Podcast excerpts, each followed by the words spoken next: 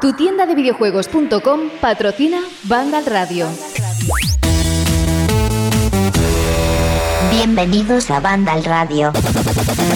No se puede andar con prisas. Había leído que era el programa número 38. Digo, 38 ya no puede ser. ¿Dos para 40? No, eso como, como cuando tienes, estás cerca de los 40, tienes 37, 38 años y ya dices a la gente, ¿cuántos años tienes? Nah, estoy en los 40.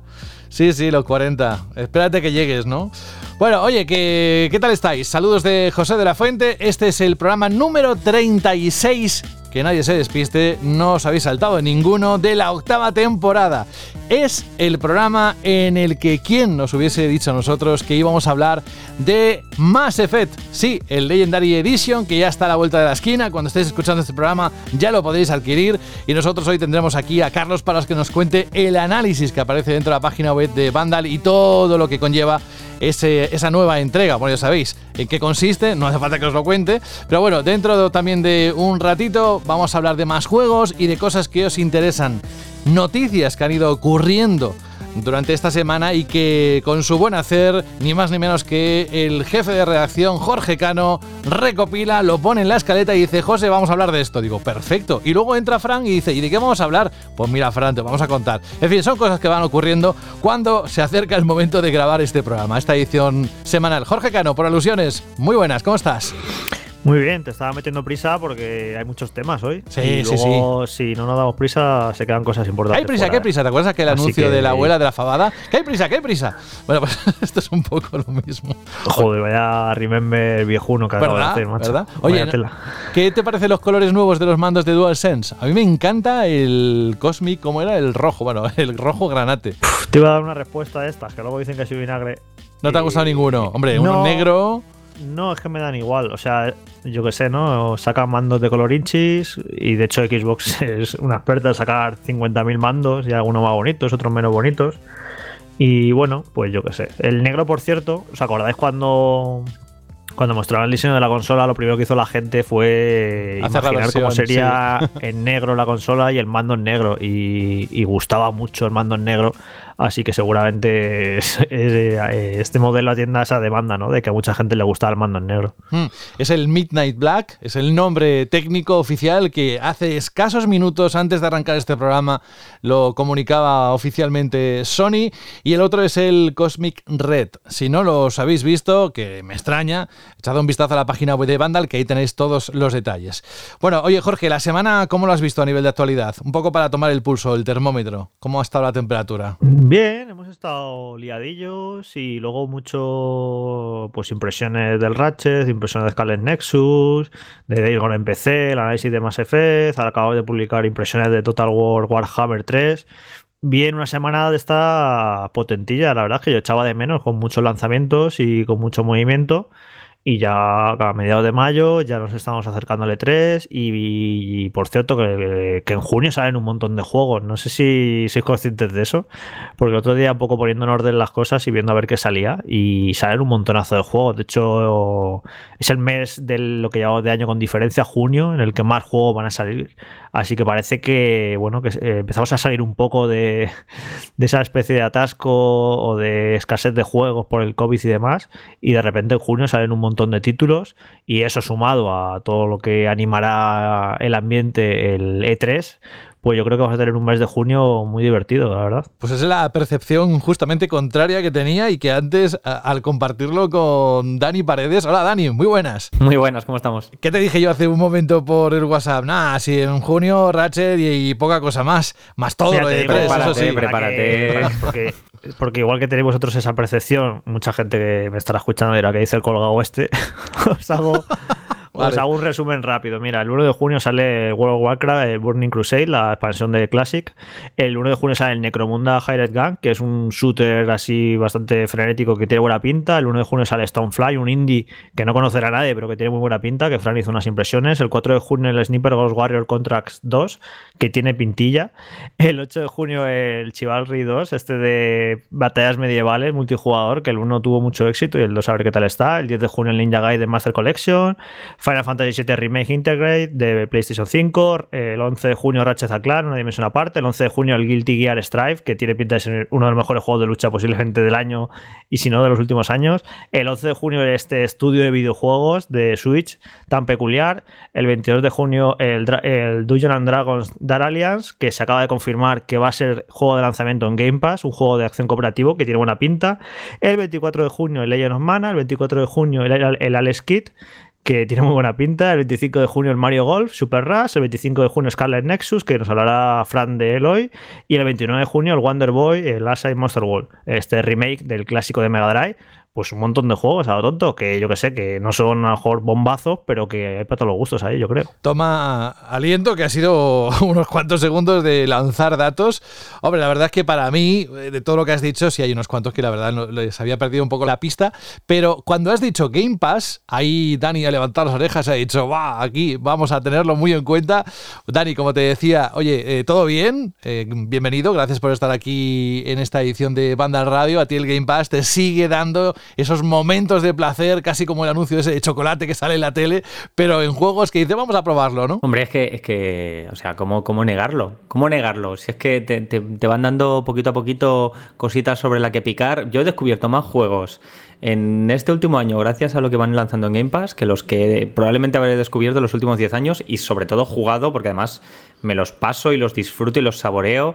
Y vamos, que yo estoy encantado. Aunque de todo lo que ha dicho Jorge, a mí el que más ilusión me hace personalmente es el Alex Kidd, el remake, que además se, ha hecho por un estudio local eh, y que como mi primer consola fue la Master System y venía con él, me hace especial, especial ilusión. Tengo muchas ganas de verlo. Bueno, claro, es que eso eh, y que tengas el Game Pass y que tengas tantas horas que estar en casa por todo lo que las restricciones que teníamos, que mira, esta semana podemos decir, al menos aquí por esta zona, y yo creo que más o menos en todo el país, que empezamos a, ¿sabes cuando te quitas? No, no, porque no, no lo he hecho nunca veces, ¿sabes cuando te quitas el corsé? No, pero en las películas decían que daba como que podían respirar. Nunca he tenido ningún corsé. Rubén Mercado, muy buenas, seguro que estabas pensando ya, me estabas imaginando con un corsé, así que quítatelo de la cabeza. Pues no, la verdad que no, no, no, estaba. Estoy todavía iniciando, mi mente banda le está iniciando y estaba todavía cargando el antivirus, con lo que ni lo he escuchado. Es que no, fíjate que ni te he escuchado diciéndolo del corset. Ahora me está empezando a ver la imagen y perdóname un segundo que tengo que ir al baño, que joder, pues, a ver si se me pasa. Pero bueno, sí, aquí estamos. No, no, ¿Vamos a hablar de videojuegos o de tu corset? No, ahora no, lo, lo, del corset directamente era por cómo te sientes. ¿Te sientes un poco más liberado ahora que las restricciones que ha pasado, el estado de alarma y todo esto? ¿Cómo lo has vivido tú estos días? Uy, sí, vamos, monté una fiesta, he quemado dos contenedores, están tres manifestaciones, me emborraché el sábado siete veces. Para mí no ha cambiado nada, la verdad, no, no ha cambiado mucho. Yo sigo haciendo la misma vida, las restricciones está bien que la vayan quitando, pero el virus sigue ahí, con lo que hay que seguir con cabeza. Eh, con ilusión, porque ya falta menos. Pues, en junio, si todo va bien, pues ya me pondrán el pinchazo. Eh, y nada, pues eh, a ver cómo va evolucionando todo. Pero bueno, no ha cambiado demasiado, la verdad. Bueno, bienvenido. Hay muchos temas que tocar hoy y, te agradezco además que estés desde el principio porque las noticias van a dar de sí. Eh, vamos con Alberto González. Muy buenas, Alberto. Hola, José, ¿qué tal? ¿Cuál es tu peor pesadilla? No, no me lo cuentes. Luego tendremos, eso sí, una pregunta específica que lanzaste la semana pasada, como siempre, la pregunta Shirley.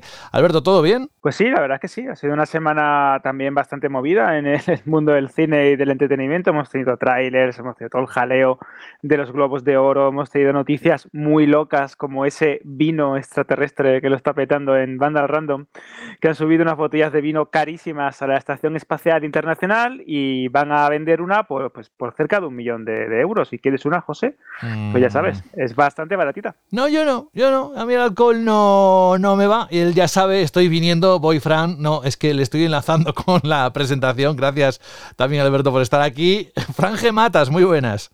Muy buena, ¿Ves cómo se ríe? ¿Qué manera de enlazar a esta? ¿Qué es que, mira, está dando de mí? Mira, cuando abro el micro y digo, hola Matas y lo relaciono con alguna cerveza, que es lo típico, lo que siempre decimos, digo, ay, te estás pasando con el pobre chaval, ya verás cómo va a tener una etiqueta de, de, cervecero y tal. Y luego me voy a tu Twitter y veo una botella, una lata de cerveza con una visera o algo le habías puesto. Digo, pero si es que el campeón está haciendo eh, campaña por todos lados. Bueno, ¿cómo estás? A ver, muy bien, muy bien. O sea, No, como- Muy bien de la cabeza no está para ponerle eso a la lata de cerveza, pero el resto de cosas bien. Es que ahora mismo ni me acuerdo de la foto que No, no, ya, claro, vaya, claro, pero- normal. Es, pero son los vaya que- efectos, ¿eh? Ya, ya se espera que después de tomar unas cuantas no te, no te No, acuerdes. no, no, pero es que incluso sin tomar hoy, mm, no sé, mi compañero de piso recordándome chistes malos que he hecho y yo en plan de, pero esos chistes los he hecho yo. O sea, en plan, me- mm, está bien porque me río, ¿no? Me río otra vez como si me lo hubieran Fran, contado. Haces tanto, Fran, que ni te acuerdas. Pero sí, haces muchos y malos. Pero y bueno, lo mejor, no pasa lo mejor, Rubén, que hay que decirlo, es que tenemos a un montón de oyentes en la respuesta a la Shirley pregunta dándote suman. ideas para nuevos chistes. Fran. Sí, sí, no, no, Yo he ¿eh? flipado, yo he dicho, esto no puede ser, pero yo cuando he visto que ya hay dos o tres que han ido poniendo comentarios, incluso en Twitter alguna vez y tal, digo, este tío está creando tendencia. Al final nosotros nos vamos a, a estar metiendo con Fran y va a ser el futuro El nuevo Faemino chiquito- o, el o nuevo cansado. chiquito- el nuevo chiquito de la calzada. Sí, bueno, es, tiene más pinta el risitas en paz descanse. ¿eh? Fran mía, ya está. va más con esa línea, pero bueno. Bueno, Porque eh, bueno, que lo que te decía, que muy bien, con unas ganas de lectores que ni te las crees. O sea, tengo muchísima, muchísima ganas y de, y de varios de esos lanzamientos que ha comentado Jorge para junio. Pero vaya, ahora mismo, habiendo recién disfrutado Resident Evil Village y retornando a Returnal No, de vez en no, cuando. no, Se- no, a ver, lo tenía que decir, lo tenía que decir. Y del, y, del, y del Village, un apunte rapidito, ¿vale? Que creo que no se comentó por aquí por el podcast y que a Juan y a mí nos ha quebrado un poco la cabeza. Si tenéis consola y tenéis PC y todavía no lo habéis pillado, mm, pilladlo para consola porque el port de PC es un poquito desastrito. Y ya está. Ese era el único apunte. Vale, ese es el mini consejito del día, ¿no? ¿Ves? Sí, sí, que, sí. ¿ves? Va, y ahí va, de influencer. Bueno, gracias, Fran, por estar también con nosotros. Nos vamos ahora sí, creo que no me he dejado a nadie. Nos vamos directamente al bloque de noticias porque hay tela que cortar. Radio. Y vamos a empezar con un bloque de varias noticias que tienen que ver con PlayStation. Y es que, ni más ni menos que ayer, miércoles 12 de mayo, ¿sabéis lo que pasó, no? Eso es. Bueno, no es el aniversario, pero casi la mitad. Se cumplieron seis meses desde su lanzamiento de la PlayStation 5, un maquinón, y que sabéis que ese día al menos empezó a comercializar en una parte del mundo. Aquí llegó una semana después, pero bueno, todavía no ha llegado en muchas casas, pero paciencia, que también tiene que ver lo que vamos a comentar ahora con la falta de suministro y qué va a pasar. Bueno, total, que en la publicación Wired, ante este acontecimiento, esos seis meses, han querido dedicar un artículo repasando el primer año de vida, el primer medio año de vida. Para ello han hablado con algunos de los nombres más importantes dentro de la compañía, como Mark Cerny, arquitecto de la consola, o Herman Halst, jefe de PlayStation Studios. Este último incluso ha desvelado que actualmente hay muchos juegos en desarrollo para PlayStation 5. Halst, que además fue cofundador de Guerrilla Games, ha hablado en ese artículo acerca de cómo la compañía está trabajando en nuevos juegos que llegarán a Play 5 y ha asegurado que hay más de 25 juegos en desarrollo para la consola de nueva generación. Alrededor de la mitad de esos juegos son nuevas IPs, detallan en el artículo, aunque sin especificar, lógicamente, ni nombres, ni fechas de lanzamiento estimadas, ni qué estudios se están encargando de su producción. Recientemente, si recordáis, en la presentación de los datos financieros del último año fiscal, la compañía hizo hincapié en su apuesta agresiva, tanto en, en títulos first party como en colaboraciones para exclusivos de PlayStation 5. Jim Ryan, director ejecutivo de Sony Interactive Entertainment, también aseguró que Play 5 tendrá más exclusivos que cualquier otra consola de generación anterior gracias a haber invertido, ojo, silenciosamente en ellos. En cuanto a la producción, también ha habido un momento para hablar de ello. Dice que eh, Sony aumentará la cantidad de consolas Play 5 producidas en verano y en la segunda mitad de 2021, según ha prometido el propio Jim Ryan en esta entrevista. En esa, en esa entrevista se disculpa por la situación de falta de suministro desde que la consola llegó a las tiendas. Dice textualmente, estamos trabajando tan duro como podemos para mejorar la situación. Veremos la producción eh, que se va a reforzar durante el verano y definitivamente a lo largo de la segunda mitad del año. Y podemos esperar ver algún tipo de vuelta a la normalidad en términos del equilibrio entre la oferta y la demanda durante ese periodo. Un mensaje del jefe de PlayStation que contradice del director financiero de la firma, Hiroki Tokori, quien dijo en una reunión con analistas que incluso si se aseguran producir muchos más sistemas Play 5 en el próximo año, su producción no podría alcanzar la demanda, ya que la escasez de semiconductores es un factor que está afectando a nivel mundial, pero hay otros que tienen un impacto en la producción. Y antes de dar el paso a la redacción y que pueda comentar todo esto, una parece ser mala noticia, ojo, lo tomamos como un rumor porque parece ser que God of War Ragnarok tendremos que esperar un poco más para poder disfrutar de su continuación en las aventuras de Kratos. Parece ser que el apocalipsis nórdico habría retrasado su fecha de debut en Play 5 de manera interna ya que no se había especificado anteriormente una fecha de lanzamiento, si recordáis. El título se anunció originalmente el pasado 16 de septiembre del 2020 y desde entonces no hemos vuelto a saber grandes cosas del proyecto. En el momento de su presentación oficial se reveló que llegaría en 2021, pero parece, apuntan los rumores, que Santa Mónica Studio necesitaría algo más de tiempo. El periodista Jason Schreier, habitual también del bloque de noticias y también en Vandal, fue el encargado de hacer saltar todas las alarmas cuando en su cuenta de Twitter le preguntaron cuándo se anunciaría el retraso del juego. Es entonces cuando el periodista escribió lo siguiente, creo que se retrasó hace meses y se anunciará formalmente la próxima vez que se hable de ello. En este sentido, falta que Sony confirme de manera oficial, pero parece ser, Jorge, que God of War Ragnarok podría sufrir un retraso hasta el próximo año. ¿Cómo lo ves todo? Me estoy riendo porque iba a decir, bueno, ya lo digo porque ha sido reír todos conmigo. Iba a decir, es que God of War ya nació retrasado. Porque desde el momento que lo anunciaron, ya lo dijimos aquí en el programa, ¿no? ¿Os acordáis? Cuando dijeron que God of War Ragnarok saldría en 2021 y recuerdo el programa que hicimos inmediato a ese que dijimos aquí que no que es imposible que no va a salir eh, que no iba a salir en 2021 así que es un juego que como que nadie se creyó desde el primer momento la fecha que dieron y que por eso a nadie le va a sorprender ¿no? el, retraso, pero que eso que me parece curioso que, ya desde el primer día era como que va a salir esto el año que viene, esto no va a salir el año que viene y es que no, no va a salir, así que no sé cuándo lo anunciarán. De todas maneras, estas declaraciones que se ha convertido un poco esta revista en el boletín oficial del estado de, de PlayStation cuando tienen que hacer anuncios, lo dicen ahí.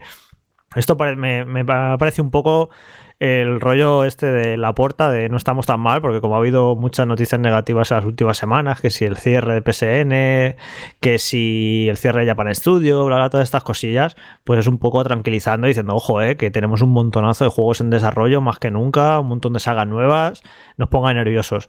Así que yo creo que, bueno, el State of Play que correspondería al E3, aunque ya sabemos que PlayStation no va al E3, pero que no, va, que no vayas al E3 no quiere decir que no montes tu, tu sarao en fechas cercanas, así que solo queda saber cuándo va a organizar PlayStation su State of Play, si será antes de la fecha del E3 y ya estamos a 13 de mayo, deberían anunciarlo pronto, pero bueno, esto también te lo anuncian de una semana para otra, o sea que tampoco creo que necesiten anunciarlo con mucho tiempo, o si se van a esperar a lanzar el Ratchet eh, ese 11 de junio y lo van a hacer después del E3 esta conferencia, eh, veremos a ver cuándo lo hacen, pero creo que va a ser importante, ¿no? Porque en esa conferencia tienen que aclarar si Horizon sale finalmente este año y si sale este año le tienen que poner una fecha y un poquito aclarar el panorama ¿no? de los próximos meses. A mí no me extrañaría que tengan algún juego para estas navidades para PlayStation 5 que no han anunciado y que va a salir. En plan, una sorpresa. Un juego a lo mejor no muy importante.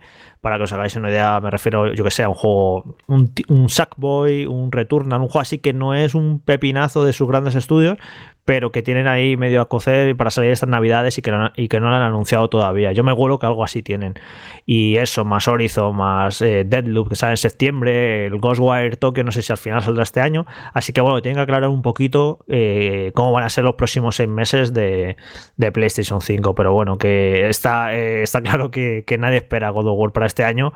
Y nos tendríamos que dar con un canto los dientes si Horizon sale este año, que yo todavía tengo serias dudas. Yo creo que Horizon sí sale este año, pero también estoy de acuerdo contigo en esto de que se guardan algo bajo la manga, porque recordemos que Horizon, que sí, que aprovechará PS5 todo lo que pueda, pero no deja de ser un juego intergeneracional. Y yo creo que para finales de año, o quizá antes de Horizon incluso, se guardan algo exclusivo.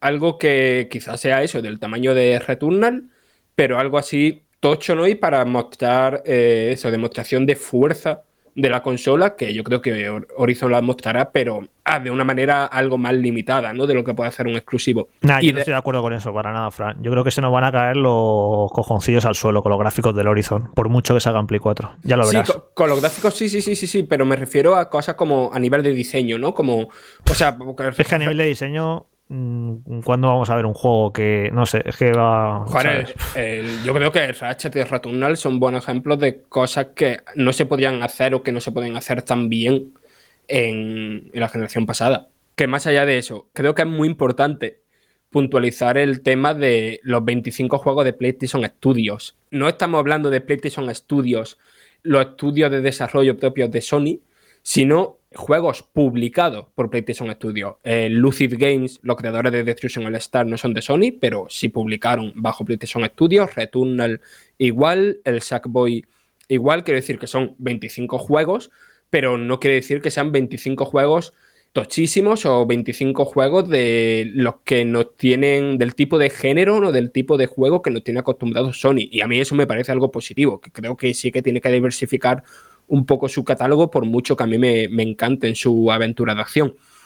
Quiero decir, yo creo que tienen que mostrar algo más o al menos dar alguna clave de todo esto en lo que está trabajando Javen Studios, del estudio este nuevo que anunciaron hace, hace un tiempo, que, que supongo que, o sea, supongo no, son títulos que, que entran dentro de ese PlayStation Studio. Y por último, me parece como bastante contradictorio, ¿no? Bastante el, loco el tema de que James Ryan salga diciendo, sí, sí, esto de la falta de suministro de PlayStation 5 por verano, finales de año, esto estará arreglado, o más o menos arreglado, y que después, o sea, que después no, que antes en el informe financiero eh, le llevaran la contraria a James Ryan, ¿sabes? Diciendo que hasta 2022 esto no se espera que se arregle un poco ni un poco y tal.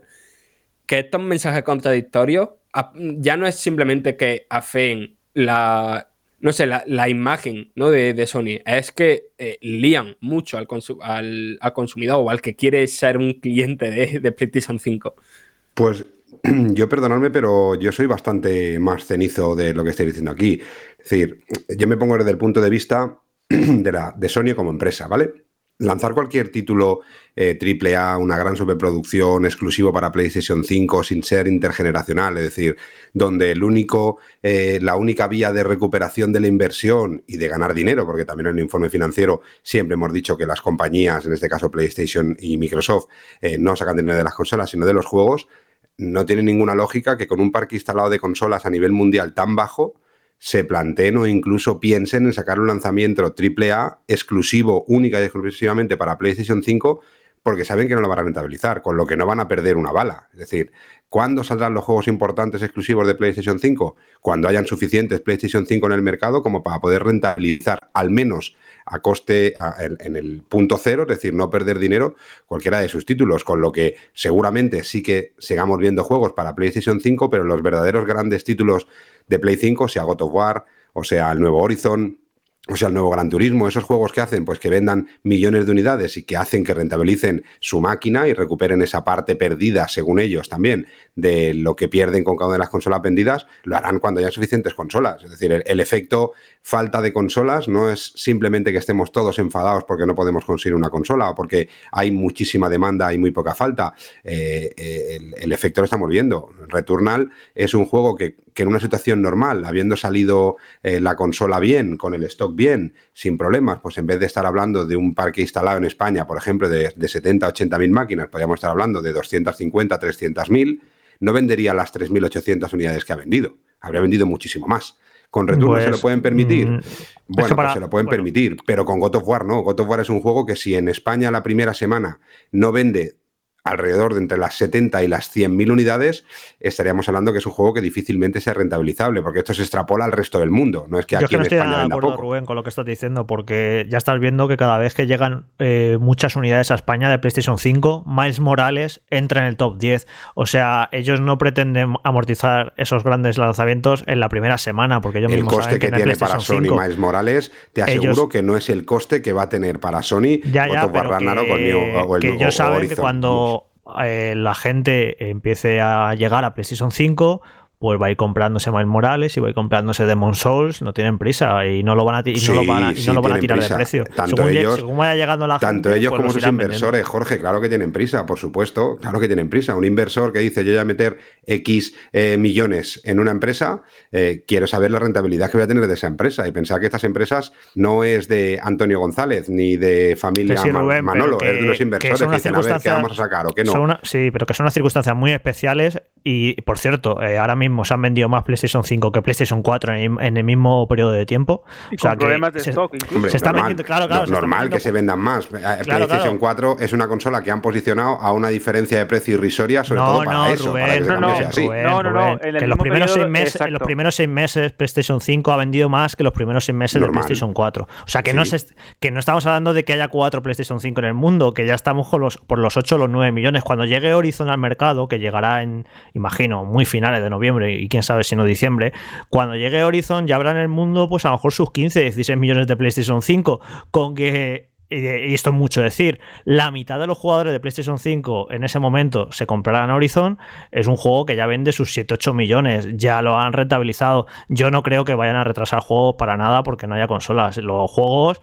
pues los van a ir vendiendo y estos primeros juegos de este primer año y estos dos primeros años de las nuevas consolas, como es una situación muy atípica en la que no hay suficientes consolas, yo creo que son juegos que a largo plazo van a ir sumando, sumando van a hacer un poco el efecto Nintendo del que siempre hablamos, pues lo van a hacer con estos El juegos de- de, comprador de, primera Sony, jornada. el comprador de Sony, el comprador de Xbox no es comprador de Nintendo. Pregúntale, si puedes, a alguien de Capcom, eh, si ellos, si no hubiera sido porque ya lo tenían metido como el título del lanzamiento y porque al final mover un lanzamiento que ya está acabado es, eh, es complicado, eh, si no hubiera preferido Capcom el lanzar Resident Evil Village, eh, en vez de lanzarlo como lo lanzó la semana pasada, lanzarlo de aquí tres meses, en el que el pack instalado de consola sea cierto, un 50 o un el 60%. 50%, Veremos a ver, ¿eh? el 50% de las unidades vendidas de Resident Evil, de Resident Evil 8 son de Play 5.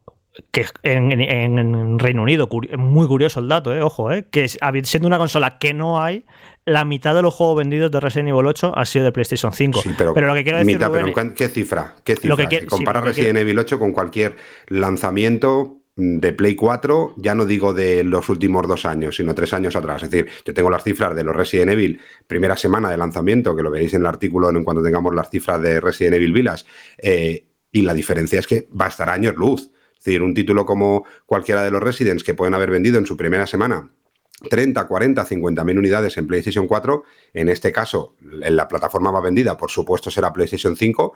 Claro que sí, porque está pensado para esa generación, pero no tengo cifras todavía, pero yo no creo que el juego en su primera semana haya vendido mm, más de 7, 8 mil unidades, tirando alto, ¿vale? Pongamos que en el mejor de los casos ha vendido 10 mil unidades. Con la rapidez en la que bajan las ventas de los juegos en PlayStation y en Xbox. No pasa lo mismo en Nintendo. No, no, no podemos decir, no, es que God of War o es que Resident Evil o es que Horizon, el nuevo Horizon, va a pasar como el efecto Mario Kart, ¿no? Que ha salido hace un mogollón de años en Switch, pero sigue vendiendo cada semana dentro del top 10, porque eso solo pasa con Nintendo, no pero pasa que con Rubén, las otras. eh, vamos a ver. Tú ponte en la piel de un usuario que se compra ahora en junio una PlayStation 5. ¿Qué juego se compra? No se compra el Demon Souls porque salió hace seis meses. No se compra el Miles Morales porque salió hace seis si meses. no hay nada más, sí. no- si no hay nada está. más, sí. No tiene ningún sentido lo que estás ¿tú crees, diciendo. ¿Tú, crees- Esos- ¿tú crees esos que ese comprador que se compra una Play, se compra una Play en noviembre y que tiene presupuesto para comprarse un juego o dos y sale el Horizon, va a comprarse el Horizon y va a comprarse el Resident? En cambio, si no está el Horizon, a lo mejor sí que se compra el Resident, que es más o menos lo que me está diciendo, ¿no? Esos juegos se irán vendiendo. Claro que se van a ir Claro, pues vendiendo, pero no van a llegar a la cifra que, que- que tienen pensado. Es decir, las unidades Bueno, que no venda Resident Evil no ahora. pesado, eso lo sabrán en sus cuentas y ellos sabrán, lo sabrán ellos muy bien lo, lo que van a vender o no. Y al final, ya- y estamos en un momento, y lo estamos viendo con muchos juegos, que ya está dejando de ser tan importante el day one. Ya sé que tú vas a lo físico, a la venta de España, bla, bla, bla. Los juegos cada vez venden más a largo plazo. Y juegos que parece que no empiezan muy espectaculares, luego te sacan los informes a los dos o tres años y te dicen que han vendido 8, 9, 10 millones, porque ahora las tiendas digitales, las ofertas, creo que los juegos tienen mucho más recorrido ahora mismo que lo que tenían hace unos años y evidentemente el precio medio será peor, claro, porque no lo venden a precio de novedad, pero que te sorprende ver las cifras de algunos juegos de lo que acaban vendiendo, porque los juegos ya no es tanto solo la venta del día de las primeras semanas, sino que tiendas digitales, ofertas y tienen bastante recorrido los juegos. Y es una de las cosas que estoy viendo últimamente en muchos juegos que te sorprende mucho cuando acaban dando la cifra de lo que han vendido al año o a los dos años. Dices, joder, pues ha vendido un- una barbaridad. No sé, yo creo que no van a tomar ninguna decisión en base a no, vamos a retrasar este juego porque no hay suficientes Play 5. Joder, hay bastantes Play 5 en el mercado y más que va a haber en unos meses. Que no hay, que no hay todas las que les gustaría, evidentemente, porque si hubiera todas las que les gustaría, pues nos, nos plantamos en que en el primer año a lo mejor pueden vender 30 millones. Pero que plantarse en Navidades con un stock de consolas de unos 15 millones, suficiente para sacar un juego y que venda bien, porque también hay que recordar que también el primer, en el primer año esto es, esto es una cosa, eh, tiene sus ventajas y sus inconvenientes, en sacar el primer año, eh, un juego en el primer año de una consola. Por un lado hay menos consolas, pero por otro lado hay menos competencia. Hay juegos que venden muy bien en el primer año por falta de competencia. Hay juegos que salen en el cuarto año de una consola que sí que hay 50, 60 millones de Play 5, pero compites contra muchísimos el, más el juegos efecto Ray Tracer, por ejemplo, el efecto Ray Tracer que hemos visto en todas las generaciones, excepto en esta de PlayStation, un juego que siempre venía acompañando con la consola de Sony en su lanzamiento, consiguió unas ventas suficientemente buenas porque sabía que en el momento que saliera con la verágine de títulos eh, se, iba, se, se iba a perder dentro del abismo. Es la única ventaja que está viendo ahora. Pero claro, mm, si miramos cifras de algunos títulos, ostras, no es que sean eh, muy, muy grandes. Returnal, vale, es un juego especial y tal, pero es que no hay otra cosa. Es que cualquier persona que tuviera una Play 5 y que quisiera jugar un juego de Play 5, eh, mm, se tendría que comprar el Returnal o una gran parte, y no ha sido así. Y hay mucha gente que se lo ha comprado, pues porque no hay otra cosa y se lo ha comprado y luego termina donde termina. Pero es que las cifras es un juego, son. Returnal es un juego de nicho que estaba destinado a vender mal. Es un rock light, Ya, pero no hay nada más que comprar. bla, bla, bla. Es decir, todo el mundo que ya se ha comprado la Play 5, según tu teoría, ya tiene el Miles Morales, ya tiene Demon Souls, ¿y qué más compra? Pues no compra todo lo que sale. Y ahora, y ahora imagínate Returnal al lado de, no sé, de, Re- de Resident Evil Village y al lado de Horizon que hubiera salido en el mismo momento. Aún hubiera sido peor, ¿no? Pero como no hay juegos, venden. Pero que los grandes títulos tienen que tener grandes ventas. Que sí, que a lo mejor en Navidad ya hay la suficiente cantidad como para tener la excusa de poder sacar un gran título, porque al final también no pueden decir, oye, no hay consola, no sacamos títulos. No, tienen que medirlo, porque si no sacan títulos tampoco van a seguir creando esas ganas por parte de los que a comprar consolas. Pero que está claro que un título como God of War, aunque estuviera terminado, cosa que no es, eh, no lo sacarían esta Navidad. Mm, Y aparte, Rubén, es estás hablando de la gente como si se comprara ocho juegos al año. El que se compró PlayStation 5, que ya se gastó un pastón, se compró Demon Souls, se compró Miles Morales. Eh, no creo que se compre todos los meses dos juegos. Pero de verdad Eh, que dos juegos, si es que no salen, si es que no salen dos juegos, lo que para que ahí también Creed, suerte de la, qué, retro- tiene, de la tiene su FIFA, tiene su Resident Evil ahora. O sea, el usuario medio tiene juegos de sobra porque por desgracia no nos podemos permitir comprar tres juegos todos los meses. O sea que yo creo que vamos en estos primeros seis meses. De hecho, Fran ha hecho una buena una noticia sobre esto, repasando el catálogo de los primeros seis meses de Play 5. Yo creo que, bueno, juegos hay para comprar. No creo que alguien diga, joder, pues no, es que no hay ningún juego para comprar, los he comprado todos. Hombre, habrá alguien que le sobre el dinero, pero lo normal es que un usuario No, el, el- el en problema pasa meses- que hay mucha gente, yo tengo amigos que tienen Play 5 que tienen un juego de Play 5, el resto están jugando a, a juegos de Play 4. Gracias a eso están diciendo, bueno, es que es el rendimiento que le saco, porque mira, estoy jugándome al God of War, estoy jugándome al Horizon, por ejemplo yo, yo me Pero estoy porque jugando no hay más juegos para comprar o porque no tienen Porque dinero no, para comprarlos. no, porque no hay ningún juego que realmente le llame la atención. Yo, por ejemplo, Returnal no lo, he no lo he tocado, ni lo voy a tocar, porque no es un juego para mí. Resident Evil, pues sí, es un juego que me gusta más y que puedo disfrutar más, pero, pero tampoco te creas que sí han salido muchos títulos, pero para una- un usuario no muy hardcore, gracias a la retrocompatibilidad y a poder jugar a tus juegos de PlayStation 4 eh, gráficamente mejores. No, Pues no sé yo qué decirte, Pero que eso lo dice como algo negativo y a mí me parece Claro. algo No, no, no, yo no digo como algo negativo, lo digo como algo positivo. Gracias a eso están disfrut- se está disfrutando de una consola. Mucha gente, no, no, no los que. A ver, yo entiendo que haya mucha gente que le gusten todos los tipos de juego o que hayan juegos como el Returnal que le gusten. Me parece un juego brutal, pero no es para mí.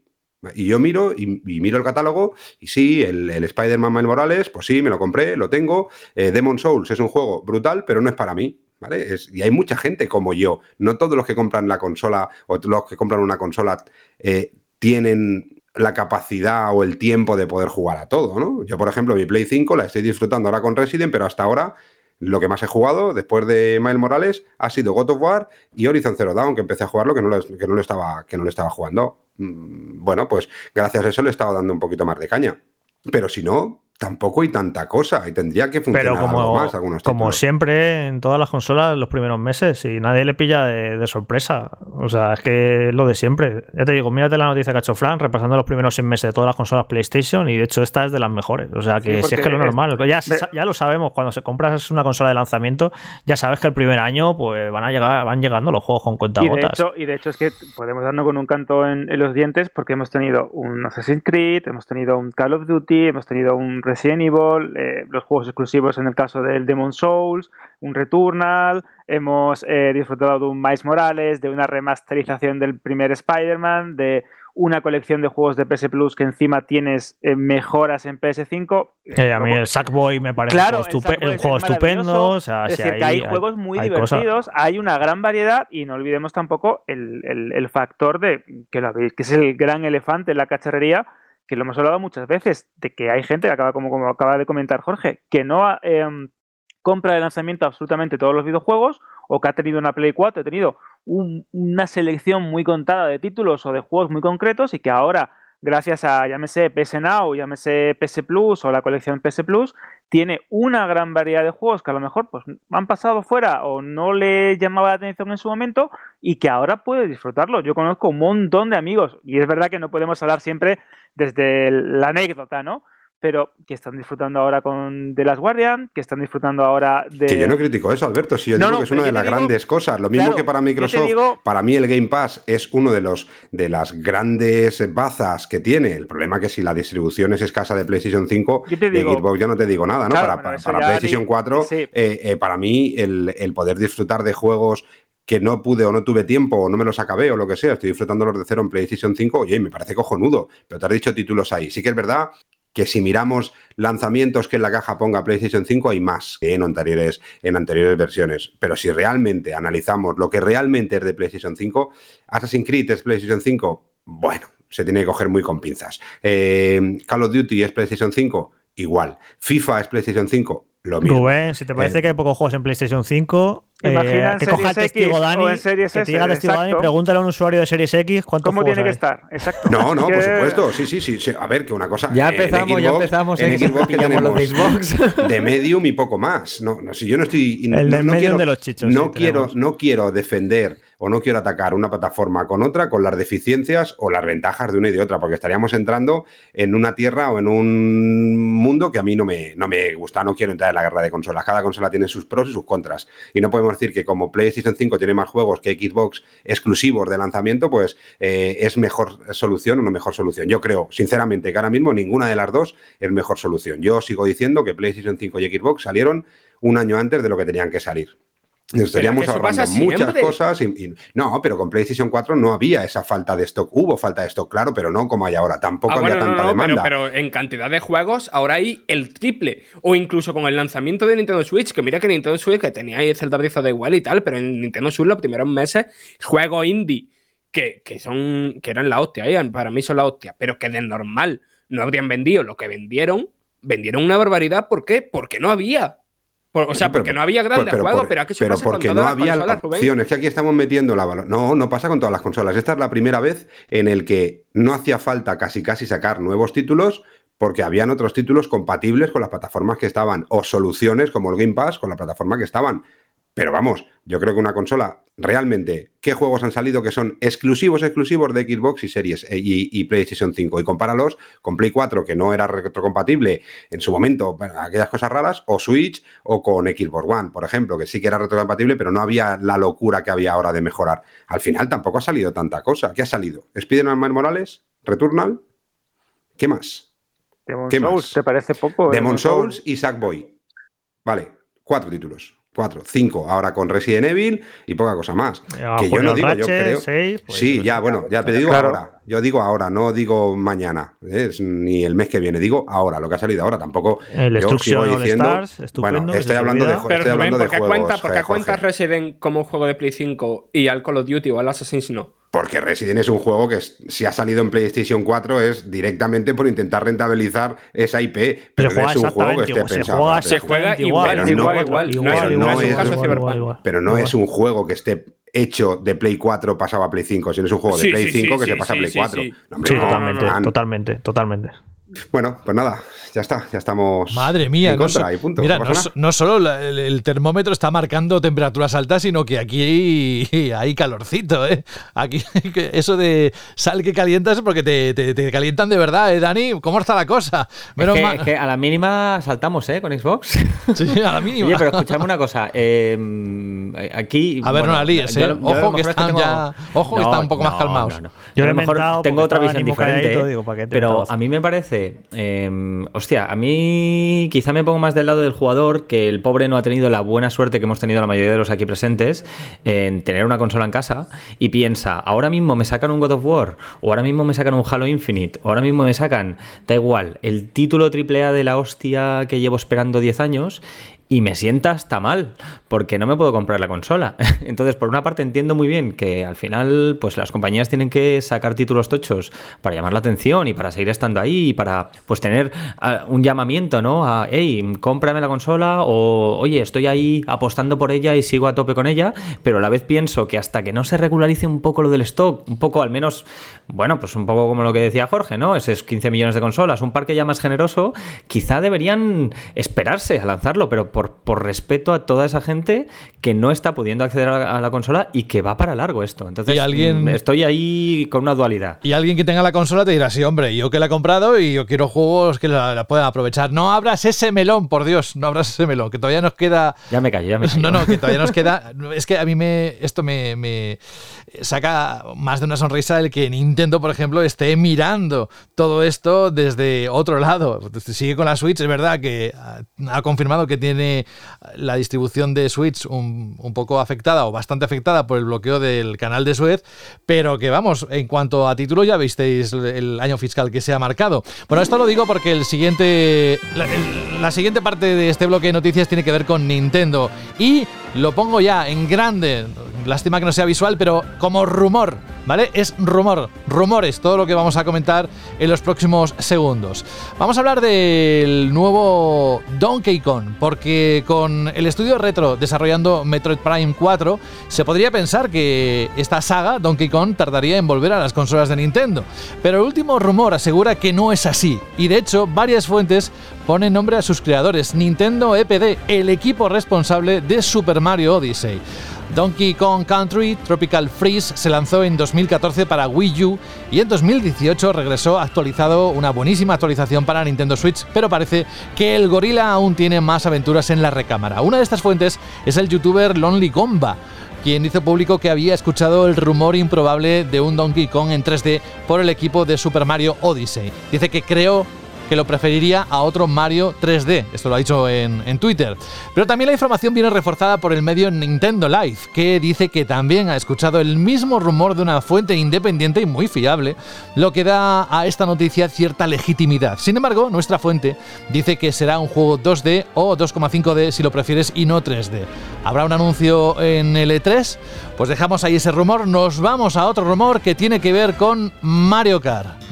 Y es que a pesar de haberse lanzado en el 2017, Mario Kart 8 Deluxe sigue siendo uno de los videojuegos más vendidos de la Switch. Ya sabéis que la semana pasada compartimos con vosotros que el último año fiscal esta entrega vendió 10,6 millones de unidades, superando ya un total de 35 millones de copias desde su estreno. No sorprenderá a quienes sigan semanalmente los datos de ventas en países como España o Japón, donde no falla su cita con el ranking de los juegos más vendidos. Bueno, el caso es que, sin embargo, Nintendo parece querer jubilar ya esta entrega y según un conocido insider, aparte de Rubén, estaría preparando un nuevo Mario Kart que llegaría a Nintendo Switch a finales de 2021 o principios del próximo año. Quien ha desvelado esta información no oficial, ojo rumor, de nuevo lo digo, ha sido Zipo, un informador que en más de una ocasión ha hecho públicos los planes internos de la compañía japonesa. En un artículo publicado en su blog personal, este usuario asegura que ha oído en varias ocasiones que Kosuke Yabuki, productor de la franquicia, y su equipo llevan trabajando tres años en esta entrega. Y acabo con el último rumor, rumor, rumor, otro de los bombazos que ha lanzado este informador eh, recientemente es que el estudio español Mercury Steam estaría trabajando en un nuevo Metroid en dos dimensiones. En realidad, y siempre según Zipo, el desarrollo de este proyecto ya habría finalizado y a Nintendo solo le quedaría anunciarlo, algo que podría ocurrir en la próxima edición del E3 que se celebra, como sabéis, dentro de nada, del 12 al 15 de junio y bueno, todo encajaría, dice, con el 35 aniversario de Metroid, que se celebra o se va a celebrar el próximo 6 de agosto de este mismo año. Según el Insider, en Nintendo están muy contentos con el resultado final de este título, asegura que el nuevo Metroid en dos dimensiones funcionará a 60 frames por segundo en Switch y que incluso Yoshio Sakamoto, director de la saga original, habría dado su visto bueno al proyecto. ¿Qué os parece todo esto? A ver, eh, todos estos rumores, porque bueno, rumores siempre hay muchos relacionados con el mundo de Nintendo y tal, y pues muchas veces no le damos credibilidad, pero cuando vi esto, que salió todo de una misma persona que comentaba un montón de cosas, empecé a decir, uy, esta persona sabe cosas, porque nos cuadran por diferentes motivos algunas de las cosas que dicen ahí.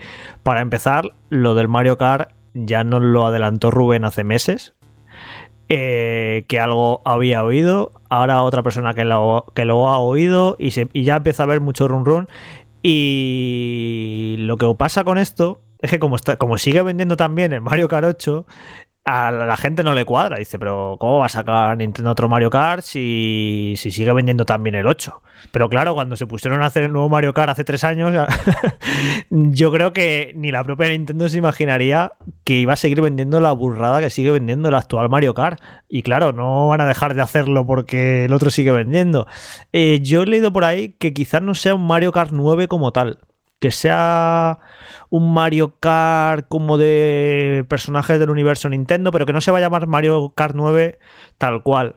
Quizá por no pisar, porque el 8 sigue vendiendo muy bien, ya lo veremos, pero bueno, que eso medallita para Rubén, que ya fue el primero que nos lo adelantó. Ahora sí quiere que, que diga algo, pero ya acabo con, con el otro rumor, el de Mercury Steam, que, bueno, a ver, el que más, el que menos, pues los que trabajamos en esto sabemos cosas a veces pero no las decimos, no las decimos por, por diferentes motivos muchas veces, ¿no? Porque a lo mejor pues no queremos eh, fastidiar a la fuente, porque no podemos decir la fuente, porque no somos nadie, como en mi caso, y quién soy yo para ir por ahí lanzando rumores o informaciones insider, porque soy un Mindundi. Así que yo hace ya mucho, hace ya por lo menos dos años, yo escuché que eh, Mercury Steam estaba, estaba desarrollando un juego de una franquicia muy conocida.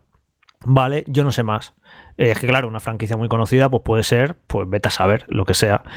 Eh, claro, eh, veo este rumor y digo, uy, pues me cuadra que Mercury está haciendo un juego de una franquicia muy conocida. Además tendría sentido, ¿no? Ya hicieron el remake de Metroid 2 eh, para 3DS y bueno, yo creo que salió bastante bien el juego, así que no me extrañaría que Nintendo hubiera confiado en ellos para hacer un nuevo Metroid en 2D que quizás sea tocaría el remake de Super Metroid, ¿no? Por lógica, porque ya hicieron un remake del 1, otro estudio no lo hizo Mercury, Mercury hizo el remake de Metroid 2 y no no me enseñaría nada que estuvieran haciendo el remake de Super Metroid, así que me cuadraría, la verdad, con eso que me dijeron de que estaban haciendo un juego de una saga importante y que fuera este juego. Así que entre unas cosas y otras, todos estos rumores pueden ser en algunos casos eh, bastante ciertos. Y Rubén que nos diga, ya que se ha destapado un poco el pastel, que nos diga lo que sabe el de Mario Kart o hasta donde pueda decir o lo que quiera decir. Poco más puedo decir que lo que dije, ¿no? Al final eh, no hay nada oficial, pero, pero sí que hay veces en los que en sectores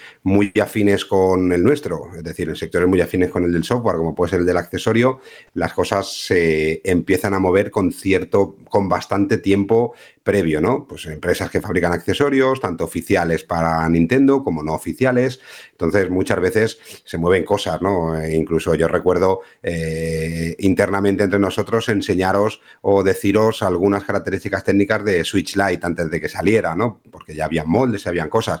Como bien dice Jorge, muchas veces no podemos decir todo lo que decimos. Primero, porque no somos insiders. Segundo, porque como dice Jorge, y queda así muy feo, pero es verdad, no somos nadie. Y, y tercero, porque muchas veces nos llega información que nos sigue llegando, pero que, es una información totalmente extraoficial y que estaría feo eh, yo creo que personalmente y profesionalmente, el desvelar cosas que sabemos que no se pueden desvelar o que pueden incluso poner en un aprieto a cierta persona que en algún momento, por proximidad, por lo que sea, nos, nos lo cuenta, ¿no? Eh, en cuanto a sentido, a ver, cuando hay un rumor que dicen muchas veces de diferente gente, también hay que ver quién lo dice y quién no lo dice, y parece que este insider es un tío pues que ha dicho bastantes cosas, que eso no significa que todo lo que diga sea correcto y sea real, pero sí que tiene más posibilidades de que, de que, se, vuelva, de que se vuelva real. Hay otros pues que dicen 30.000 cosas cada mes y cuando aciertan una, porque alguna tienen que acertar, simplemente por, por probabilidad, pues ya se ponen la medalla de que ellos son el futuro Nostradamus, ¿no? En el, eh, eh, las razones, el por qué, el si tiene sentido o no. Eh, yo sobre todo me centro en lo de Mario Kart, yo creo que tiene todo el sentido del mundo. Es verdad que, que Mario Kart sigue teniendo unas ventas brutales. Aquí en España, hasta hace dos semanas, Mario Kart en formato físico en Switch había vendido más de 660.000 copias, que es una verdadera barbaridad, y sigue estando en el top 10 de ventas físicas semana tras semana. Pero yo creo que Nintendo Switch necesita tener un Mario propio un Mario hecho y pensado para Nintendo Switch. Mm, y es el momento. Quizá también es el momento o el título de enlace entre Nintendo Switch y Nintendo Switch Pro, ya yendo un poco más allá dentro de la rumorología, ¿no? Puede ser un buque insignia o un caballo ganador a un lanzamiento de una nueva consola que seguramente, viendo un poco lo que hay, no será una nueva plataforma, sino será una plataforma mejorada a lo que tenemos ahora, con lo que también cuadraría mucho el lanzar, imaginaros, una Switch Pro con, con un Mario Kart que pueda ser su gran apuesta para poder enseñar el potencial de la máquina, ¿no? Entonces, hay muchos inputs que dicen que, todo pinta que sí. Luego habrá que ver en el momento en el que lo sacan, ¿vale? Porque para nosotros cuando dice este año, cuando escuchamos este año, para nosotros los mortales, el año va del 1 de enero al 31 de diciembre, pero para las empresas no. Para las empresas va del 1 eh, de marzo a 12 meses después, que son los cierres de años fiscales, con lo que para ellos quizá este año puede ser hasta marzo del año siguiente, no tiene por qué ser eh, precisamente en Navidad. Y Nintendo tiene el potencial suficientemente fuerte como para poder lanzar un juego fuera de un slot tan potente como es la campaña Navidad, lanzarlo en un momento que no es tan potente en cuanto a ventas, pero volver a conseguir unos hitos de venta brutales. Eh, Nintendo es una nueva compañía que no necesita de la estacionalidad de las ventas, como pueden ser otras máquinas, otros tipos de juego más casuals, eh, para sacarlo cuando quiera. Entonces, yo poca información tengo más, la información es la que dije en su momento, parece que hay más gente que empieza a escucharlo y empieza a formarse el puzzle para que este nuevo Mario Kart Veremos si en formato, a mí el formato que me han dicho que sí que es un formato Mario Kart, es un, un juego con nombre Mario Kart, no es un juego estilo Mario, Mario Kart, pero veremos a ver, veremos a ver eh, qué forma le dan. Pero creo que tiene todo el sentido y creo que es el momento para, lanzar un Mario Kart hecho y pensado para Nintendo Switch. Yo quiero comentar, ahondar en el, en el rumor de Donkey Kong, que sinceramente, eh, si Nintendo Life ha dicho mm, respaldamos lo que dice Insider, como que me lo creo bastante, pero me tengo muchísima curiosidad por saber eh, qué hace ahora Nintendo con Donkey Kong, ¿sabes? Porque es una saga que ha estado apadrinada por Nintendo, pero fuera de Nintendo Japón, ¿no? Ha estado primero en Rare, después en Retro Studios, y es como que llevamos bastante tiempo sin ver un juego tradicional de Donkey Kong hecho por, por Nintendo. Creo que los Donkey Kong, Donkey Kong Jungle Beat y todo esto sí son de Nintendo Nintendo, pero entiendo que esto es un, es un plataforma 2,5D tradicional, entre comillas, y tengo muchas ganas, pues, por eso, por ver qué vuelta de tuerca le dan esta gente al mono, ¿no? Y después eso que eh, llevamos mucho tiempo diciendo, que este año es el 35 aniversario de Zelda, que es el 35 aniversario de Metroid, pero se nos había olvidado que también es el 40 aniversario de Donkey Kong. Y que por eso creo que, que tiene bastante sentido, ¿no? Lanzar un, un nuevo juego de la saga ahora y que lo dicho, que, lo espero con bastante ganas. Por cierto, ya por cerrar, el evento que haga Nintendo en el E3, ojito, ¿eh? Puede ser... puede ser muy chulo. No sé cuántas cosas se guardarán o hasta qué punto lo darán todo, pero si quieren, la pueden liar pardísima, porque entre enseñar el primer gameplay de Breath of the Wild 2 y anunciar alguna cosa de estas y tal, y puede montarse un E3 de estos para recordar, lo que pasa que yo imagino que se guardarán a ser bajo la manga para los próximos meses, quizás. Ya, Jorge, pero no aprendemos, no aprendemos nunca, tío Que Pasamos aprendemos. de que pasamos de Dejaros, un hype máximo. Ya lo sé, que la ilusión está ahí. No quiero joderos a los demás, pero el ¿cuántos E3, dejaros Nintendo Direct? ¿Cuántos Nintendo Direct que hemos visto? ¿Cuántos St- eh, State of Play hemos visto? ¿Cuántas conferencias de Microsoft hemos visto en los últimos seis meses? Que hemos pasado de casi casi el clímax orgásmico máximo cinco minutos antes de que empezara a terminar totalmente desinflados con unas presentaciones que no estaban mal, Ha habido pero alguna, que ha habido esperábamos alguna, ha habido pero alguna que- esperábamos que ha estado bien, ha tanto, habido alguna que- en todo esperábamos tanto. Yo solo quiero, de verdad, en L3, lo único que quiero es que presenten, solo por la salud de nuestro compañero Juan, que confirmen ya un nuevo Silent Hill. Es lo que de verdad quiero con mucho amor y mucho Yo cariño. Lo demás, lo que venga, bienvenido será. Yo firmo Pero vamos a ver, ¿cómo puedes em- empezar a decir que nos ilusionamos mucho, tan no sé qué, porque Nintendo va a anunciar, no sé, 17 Zelda y 40 Donkey Kong y de repente Porque es sale con mentira, el Fran. Silent Hill? Pero O porque sea, es mentira. Fran. Yo no quiero que nos ilusionemos. Claro que nos tenemos que ilusionar. Y estamos en un sector de ilusión, tío. Y, y mola. Y a mí me sigue ilusionando. Yo digo esto y luego, 10 minutos antes, estaré viendo la corbata de Saúl y a Carlos o a Jorge esperando para empezar a comentar un directo de cualquiera de las compañías y diré, tendré ilusión porque pensaré, ojalá me equivoque. Y ojalá salga todo lo que tiene que salir. Por potencial, joder, podemos tener un E3 de la hostia. Si Jaime, se cumple la mitad de lo que parece que se va a cumplir, tendríamos el mejor E3 de la historia. Yo- Cosa que me me- daría rabia de no poder estar allí en el mejor E3, que también me, me, con- me tocarían los consumo, cojones. me consumo bueno. por la contradicción, porque por un lado quiero ver eh, Elden Ring, porque todos queremos verlo, pero por otro lado me hace mucha gracia que no lo muestren nunca y que la gente, los memes y todo eso. Así que, pero no, no, en serio. Yo creo que va a ser un E3. Es que eh, no hace falta que todo lo que se su- supone que deberían mostrar o bla, bla, bla, con que salga un 30% de lo que debería, ¿sabéis? En plan, el Elden Ring tiene que caer sí o sí, Breath of the Wild 2 tiene que caer sí o sí, sorpresa de Xbox, con que eso, con que un 30 o 35% de lo que imaginamos o suponemos salga, yo creo que ya va a ser un, gran E3, o sea que ya lo veréis, ya lo veréis. No sé, esto está. Yo me, da palo el tener que pasar a otra cosa dentro del programa. No sé, eh, me dan ganas de- de contar otros titulares para ver qué pasa, porque cada uno que he contado ha ocurrido algo. Carlos, ¿has visto cómo está eh, la temperatura en, en el programa, en la edición de hoy? Yo no quiero decir nada, no vaya a recibir palos por algún lado. por si acaso, ¿no? Bueno, ahora vamos contigo porque dejamos el bloque de noticias y nos vamos a los análisis e impresiones de juegos que estáis esperando. Banda al radio.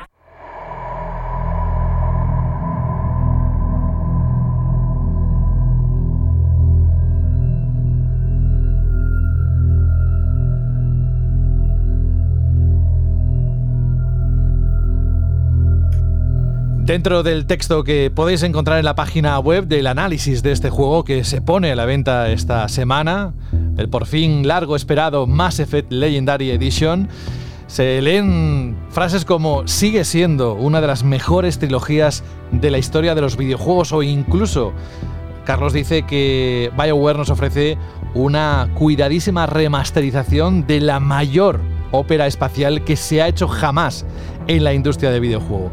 Sea como fuera, nos da los detalles. Es el recopilatorio con las tres primeras entregas de la saga de ciencia ficción y rol de acción con todos sus DLCs, ofreciendo gráficos remasterizados en 4K y mejores modelados de personajes y efectos. Ya está aquí, Carlos, por fin. Mass Effect Legendary Edition. Te ha dejado buen sabor de boca, ¿no? Por lo que he visto en la nota. Sí, por lo que veo ya te has hecho el análisis prácticamente entero, ¿no? Pero Hombre, no, no, a ver, no es lo mismo que yo pueda decir esto que cómo lo explicas tú. Vamos, antes hablábamos de ilusión, pero es que, amigo, hay una gran diferencia también contarlo yo a que lo cuentes tú. Así que somos todo oídos.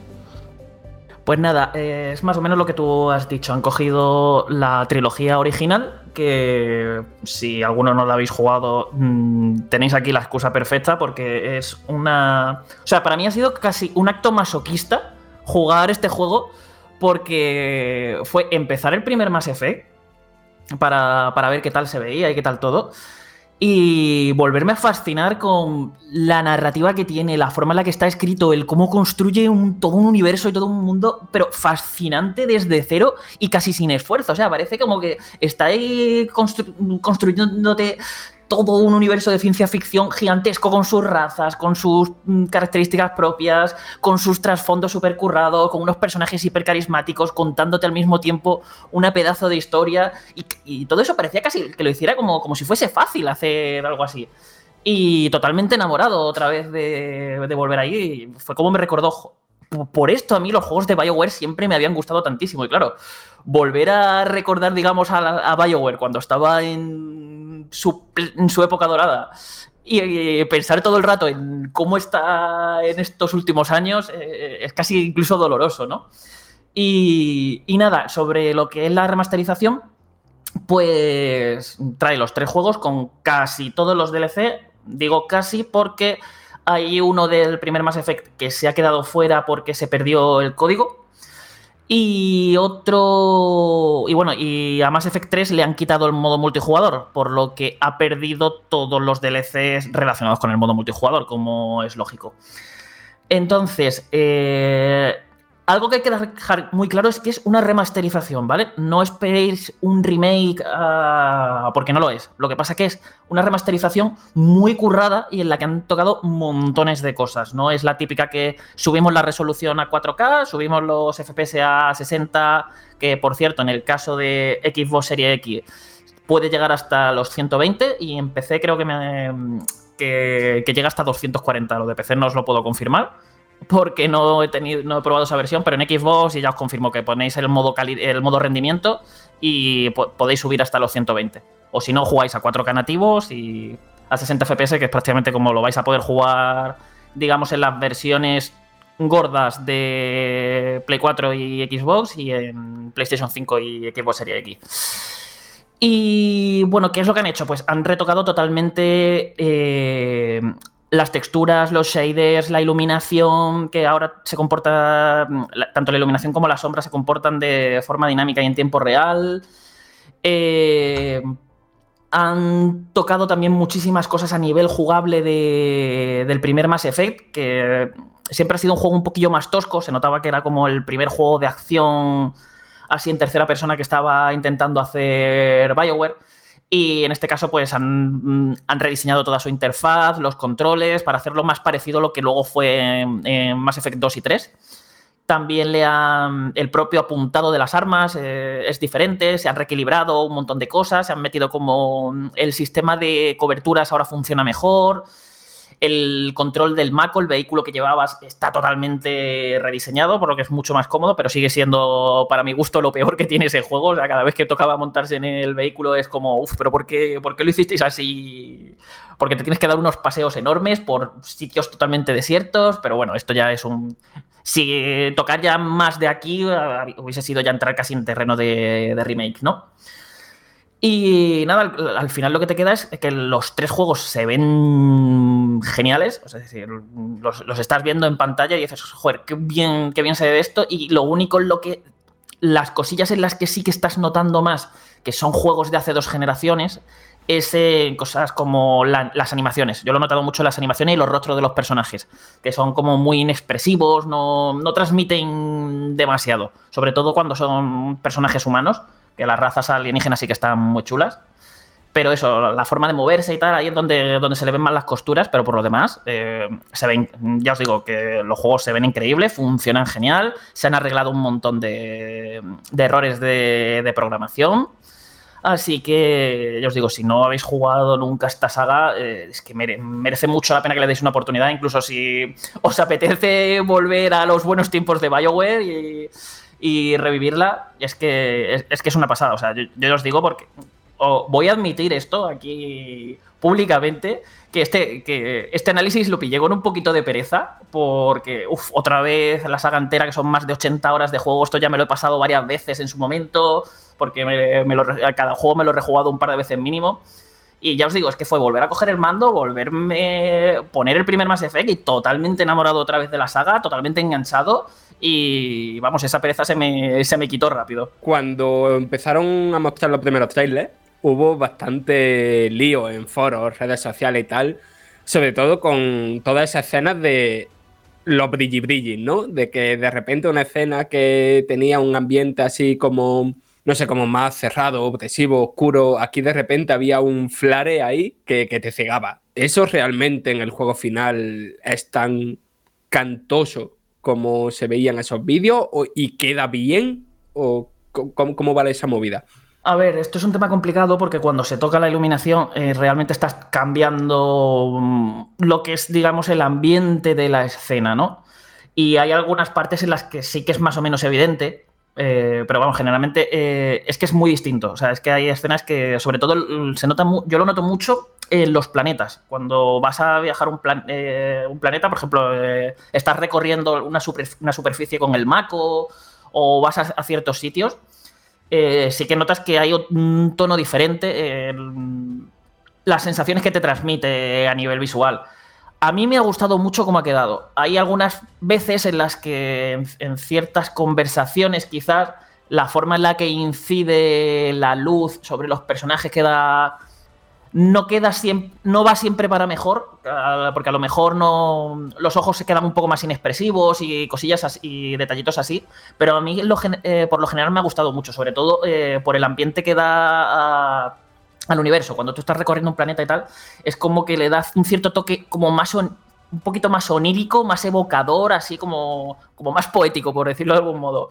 Y, queda. Y, queda muy chulo. A mí me gusta, me ha gustado mucho. Vamos, no. Yo he estado jugando y no estaba pensando, uy, esto se ve mejor en el original, uy, esto se ve distinto. No, estaba. Es una nueva versión que han retocado un montón de cosas y el resultado final a mí me ha gustado mucho cómo ha quedado. Yo, Carlos, hoy hablando con amigos que, bueno, casi todo, no conozco a casi ningún jugón que no haya jugado esta saga de una manera o de otra. Eh, casi todo el mundo se ha jugado las tres entregas, pero bueno, hay gente que yo entiendo que no le gustó por lo que fuera. De hecho, a mí el primer Mass Effect me costó entrar.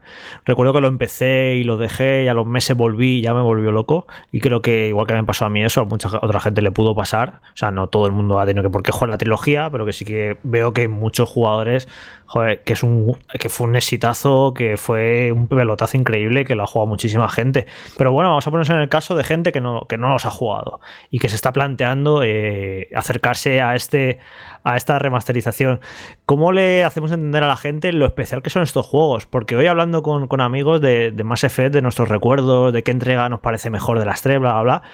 Es que los recuerdas con tanto cariño. O sea, es un juego tan especial y la gente habla con un cariño de estos juegos que no ocurre con otros títulos. O sea, estos juegos tienen algo especial. Era una Bioware en estado de gracia, crear un universo, unos personajes que hace que, que de tu experiencia de jugador siempre vas a recordar con mucho cariño esta trilogía. Y es, esa, es, una, es un intangible, ¿no? Que cómo explicas que estos juegos tienen magia. Pues no sé cómo explicártelo, pero es que estos juegos tienen magia. Y es eso que, que alguien que no los haya jugado, yo no sé si esa magia la puedes sentir en pleno 2021. Y claro, Carlos, tú no nos podemos eh, abstraer de que ya lo jugamos en su día. Pero me parece, me, encantaría saber, y esto lo lanzo a los oyentes, si alguien no ha jugado nunca más Effect y va a jugar ahora esta remasterización y le vuela la cabeza, me encantaría que esa experiencia me, me la hicieran saber y, y conocerla, porque me parecía súper bonito que unos juegos por los que han pasado tantos años los descubras en pleno 2021 y te puedan gustar tanto como nos gustan a nosotros en su día. Yo dudo que te puedan gustar tanto, porque imagino, Carlos, que hay muchos sistemas, ya me has contado algunas cosas, que ya, que han envejecido, bueno, que ya estaban incluso un poco regular en su momento y que habrán, habrán envejecido peor, evidentemente. Entonces no te puede entusiasmar tanto como nos entusiasma a nosotros. Pero yo creo que en lo básico, que es en la historia, en los personajes, eh, eso yo creo que, no, debe haber envejecido, la verdad. Eh, es que es eso. El... Por ejemplo, alguien que lo vaya a coger ahora, eh, probablemente cuando se ponga a dar los primeros tiros en el primer Mass Effect, probablemente el juego le, pueda causar muchísimo rechazo. Pero es que todo lo demás que todo lo demás que tiene es que te compensa tantísimo que, eh, que es que es un juego que te sumerge. O sea, yo creo que es muy difícil que un juego te abstraiga tanto, te meta tanto en su universo, te, te, haga tan partícipe de todo lo que estás viendo, todo lo que está ocurriendo, que de generarte tanto interés por querer saber más, por conocer a esos personajes, por seguir ahondando en sus historias. Eh, es que yo creo que Mass Effect al final, al final es esto, ¿no? El, universo que crearon, la, la, historia, sus personajes. Eh, eh, vamos, es que es un juego que. Mmm, yo, yo, generalmente eh, juego tantísimos juegos que, claro, eh, me hablas de un juego y a lo mejor decirte el nombre de un personaje me cuesta. Pero es que de Mass Effect te puedo decir los nombres de la tripulación entera, de los enemigos principales, eh, de planetas incluso, eh, porque se, se, me quedó ahí grabado a fuego todo. O sea, fue como eh, una experiencia maravillosa. O sea, es un universo fascinante, que, en el que muy rico, ¿no? En, en, videojuegos, mira que hay mundos que me encantan, universos que se han creado, sagas enteras, pero es que lo que hicieron con Mass Effect eh, es que es increíble.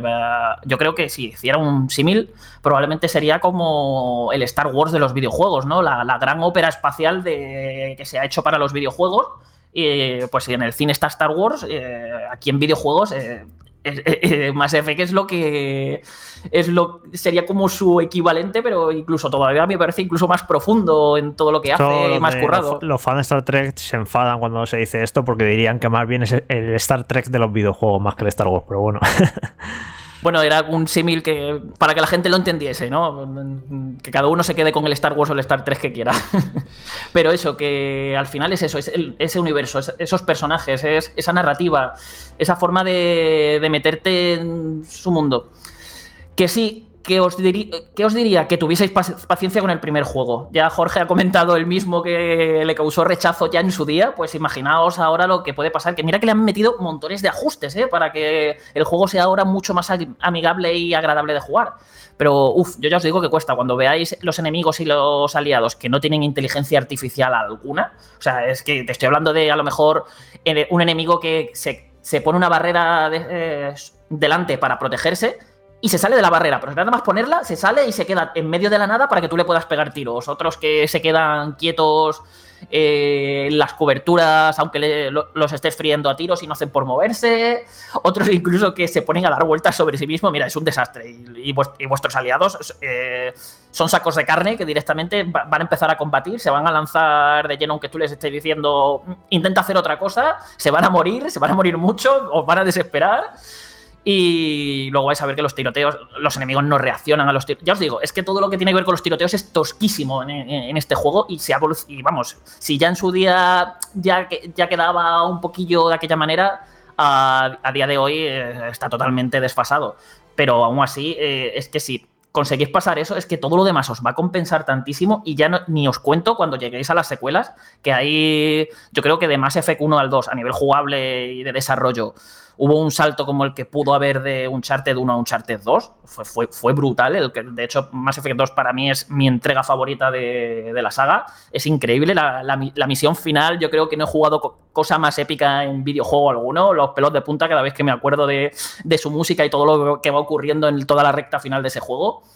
Y, y Mass Effect 3, que digamos es como el más controvertido de la saga, por, el final que tuvo y porque va un poquito más a saco con el tema de la acción, dejando un, un poquito más de lado lo que es la parte rolera. Pero aún así es un juegazo que a mí me, me- me gusta muchísimo y que todo lo que dura, que, eh, yo, yo me, lo, me encantó. El final no me gustó nada, como a casi todo el mundo, pero el- todo lo que es el juego no lo voy a desmerecer solamente porque pues, al final no consiguiese dar ese gran final que todos esperábamos. Te das cuenta de que lo cuento yo y no tiene nada que ver con lo que cuentas tú, pero nada, nada, nada que ver.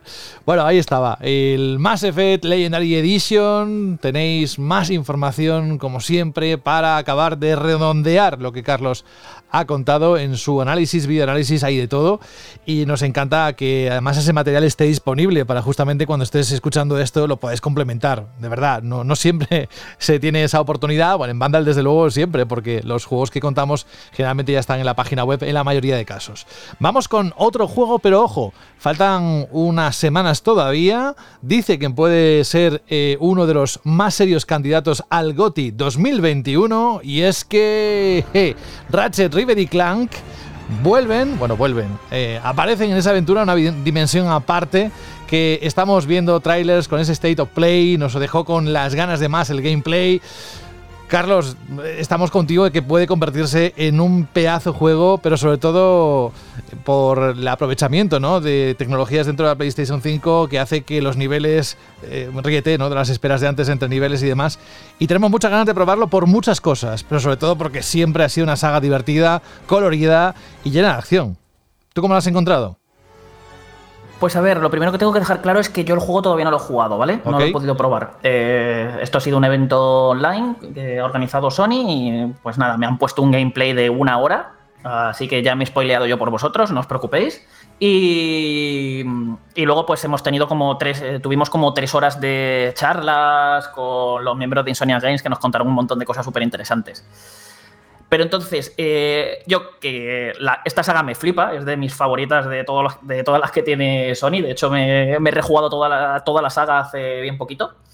Eh, lo que he visto aquí es la evolución natural de la serie, pero pegando un salto de calidad brutal que no recuerdo ver desde prácticamente desde el Ratchet 3 hasta Armados hasta los dientes, que fue el salto que dio la saga de Play 2 a Play 3, pues ahora además que pega las... Sé que existe el reinicio de PlayStation 4, pero es que para mí esta saga pega el salto de PlayStation 3 a Play 5 porque, eh, porque además este juego es la secuela de Ratchet and Clank Nexus, eh, que fue el último que se lanzó para PlayStation 3 y que dejó la saga en un cliffhanger brutal. Y ahora por fin vamos a poder continuar esa historia y, y continuar con lo que es la serie principal de Ratchet and Clank. Que pues PlayStation 4 fue como así, eh, ya digo, un reinicio que hicieron ahí aparte, fuera del canon y demás. eh, y, se notó muchas cosillas. Y este juego, y, aquí no, aquí es como todo lo bueno que habíamos hecho con Ratchet and Clank hasta, hasta Ratchet and Clank Nexus, vamos a llevarlo al, al máximo. Al, y esto es precisamente lo que he estado viendo en este vídeo. Hay montones de armas distintas, eh, han mejorado todo lo que es la movilidad a lo bestia. Ahora tienes un impulso para, para esquivar, tienes más movimientos, tienes un, un gancho que eh, a efectos prácticos sirve para lo que sirven todos los ganchos en, ganchos en videojuego, lo lanzas hacia el típico punto de enganche y llegas hasta ese sitio, ¿no? Pero aquí la forma en la que lo representan a nivel visual es muy diferente porque eh, tú lo que estás es lanzando el gancho contra una, contra una falla interdimensional, contra una grieta dimensional que hay por los escenarios, y lo que haces es arrastrar el mundo entero, lo que es todo el universo, hasta tu posición. Entonces no es que tú con el gancho estés volando hacia el sitio al que quieres ir, sino que estás trayendo el propio mundo hasta tu posición para colocarte en ese lugar. Muy, muy, muy, muy chulo de ver y súper satisfactorio. Y luego también se nota muchísimo que Insomniac ha aprendido muchísimo de, de su experiencia con trabajando en Spider-Man. Porque han conseguido darle un toque cinematográfico brutal al juego, en el que eh, para crear situaciones que son siempre muy variadas y en las que no paran de pasar cosas. Es que hay o sea, están, eh, estás pegándote de tiros y están pasando millones de cosas en pantalla. eh, todo súper espectacular, frenético. Saben cómo usarte muy bien los planos de cámara, cómo hacer transiciones entre pequeñas escenas de vídeo y jugabilidad que no te enteras. O sea, es que parece toda una película de Pixar que estás jugando tú. Eh, es, es increíble. Ya no solo estamos hablando de que es un juego que a nivel gráfico yo creo que no he visto nada mm, parecido a esto. O sea, es una auténtica brutalidad en todo. Es que os podéis parar a analizar. Eh, ya, no, ya no hablo ni siquiera de, de las secuencias de vídeo, ¿vale? La que están hablando los personajes y tal, que eso ya es directamente una película de Pixar o de animación de las de hoy en día. Sino es que eh, ese nivel de calidad lo mantiene cuando estás jugando, cuando se están pegando tiros, cuando estás pegando saltos por ahí. eh, que es brutal. Ya no solo estamos hablando de eso, de que a nivel visual es un despiporre y a nivel artístico, ¿eh? que además el juego es precioso, tanto el diseño de enemigos, personajes, de los mundos, o sea, es una, es una maravilla. Eh, estamos hablando de que toda esta potencia también se está usando eh, para crear nuevas situaciones jugables, para crear nuevas formas de jugar. Por ejemplo, el DualSense, que todavía está muy desaprovechado para mi gusto, y solamente hay dos juegos que más o menos lo han aprovechado bien. Eh, en este juego los gatillos adaptativos te, te sirven para, dependiendo del arma, para unas cosas u otras. Generalmente puede estar un poco lo típico de ap- aprietas un poco y disparas de una manera o aprietas mucho y disparas de otra. Pero es que también tienen diferentes tipos de uso. Por ejemplo, hay un arma que la puedes cargar, ¿vale? Que es la típica de cargar el disparo. Para cargarla, eh, tienes que presionar el gatillo hasta que te hace tope ese gatillo. Si quieres cancelar el disparo, pues simplemente sueltas y, y no- y no- y el disparo no lo lanzas. Pero cuando tú dices, vale, ahora lo tengo cargado hasta el punto que yo quiero, terminas, tienes que hacer más fuerza con, con el gatillo, apretar más para pasar ese tope y entonces ya, ya pegas el disparo. Lo que sobre el papel, al, menos a mí, me suena como muy intuitivo, ¿no? Es, es decir, son, son unos gestos que, que te, te deberían de salir solos. Pero es que esto además luego a veces lo combinan con el- la retroalimentación áptica. Ya que hay otra de las armas, eh, digo, las armas me, han dicho que no me han enseñado casi nada de todo lo que se están guardando porque son loquísimas todas las cosillas que... O sea, dicho, son, tenemos las armas más locas que hemos hecho nunca hasta ahora, así que viniendo eso de, de Insomnia Games y de toda la saga Ratchet Clank es decir mucho. Pues eso, hay otra arma que tú le pones como una esfera, una bolita sobre el enemigo, ¿vale? Entonces, esa eh, es cada vez que tú pulsas el gatillo, esa esfera baja y le pega un guantazo al rival y así le vas haciendo daño. La cosa está en que si lo haces de forma rítmica, le haces más daño.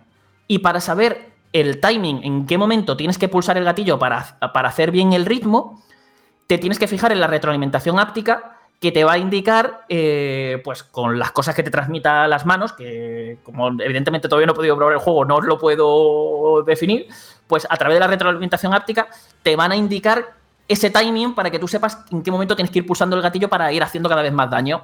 Entonces son ese tipo de ideas y ese tipo de cosas que, que tú que estás diciendo contra. Aquí están aprovechando están aprovechando la- las capacidades tecnológicas de Play 5 no solo para crear situaciones súper espectaculares y unos gráficos de infarto, sino también para mejorar ese gameplay y, apli- y aplicarlo.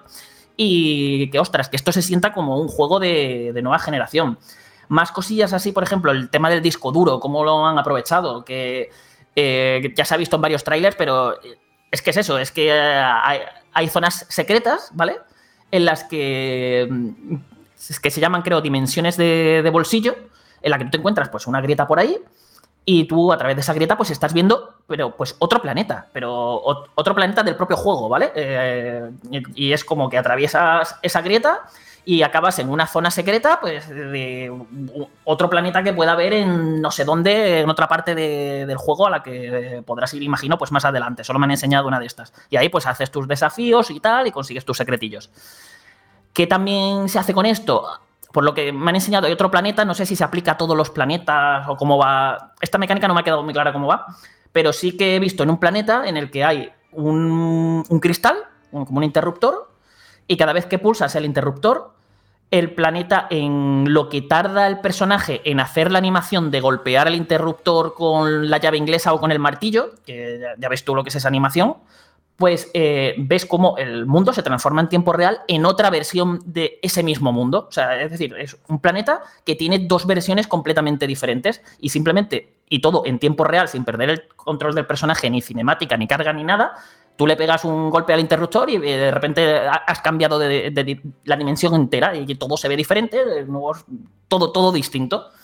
Y son ese tipo de cosas las que a mí me ilusionan mucho, porque estoy viendo que es el Ratchet es la fórmula de Ratchet and Clank que a mí me ha enamorado durante todos estos años, con mejoras por todos lados, eh, es un, un más y mejor de manual, por decirlo de algún modo, con todo el espectáculo y la variedad de situaciones que podrías esperar de un Spider-Man o un Miles Morales, y con todas estas cosillas que os estoy hablando de, de auténtico juego de nueva generación. Y es que, vamos, eh, ojalá pudiese detallaros más en concreto o confirmaros estas impresiones habiéndolo jugado, que no me es posible, pero a mí es que todo lo que he visto, todo lo que me han contado y todo lo que han enseñado, eh, voy a tope con este juego. No te preocupes, Carlos, porque dentro de unos días eh, aquí en el programa lo tocaremos en profundidad, eso sí, con ya el, el análisis. Queda muy poquito, muy poquito. Estamos prácticamente a menos de un mes y se avecina un juegazo. Además, es- para mí es uno de los que más me gustan, este tipo de, de juegos, este género.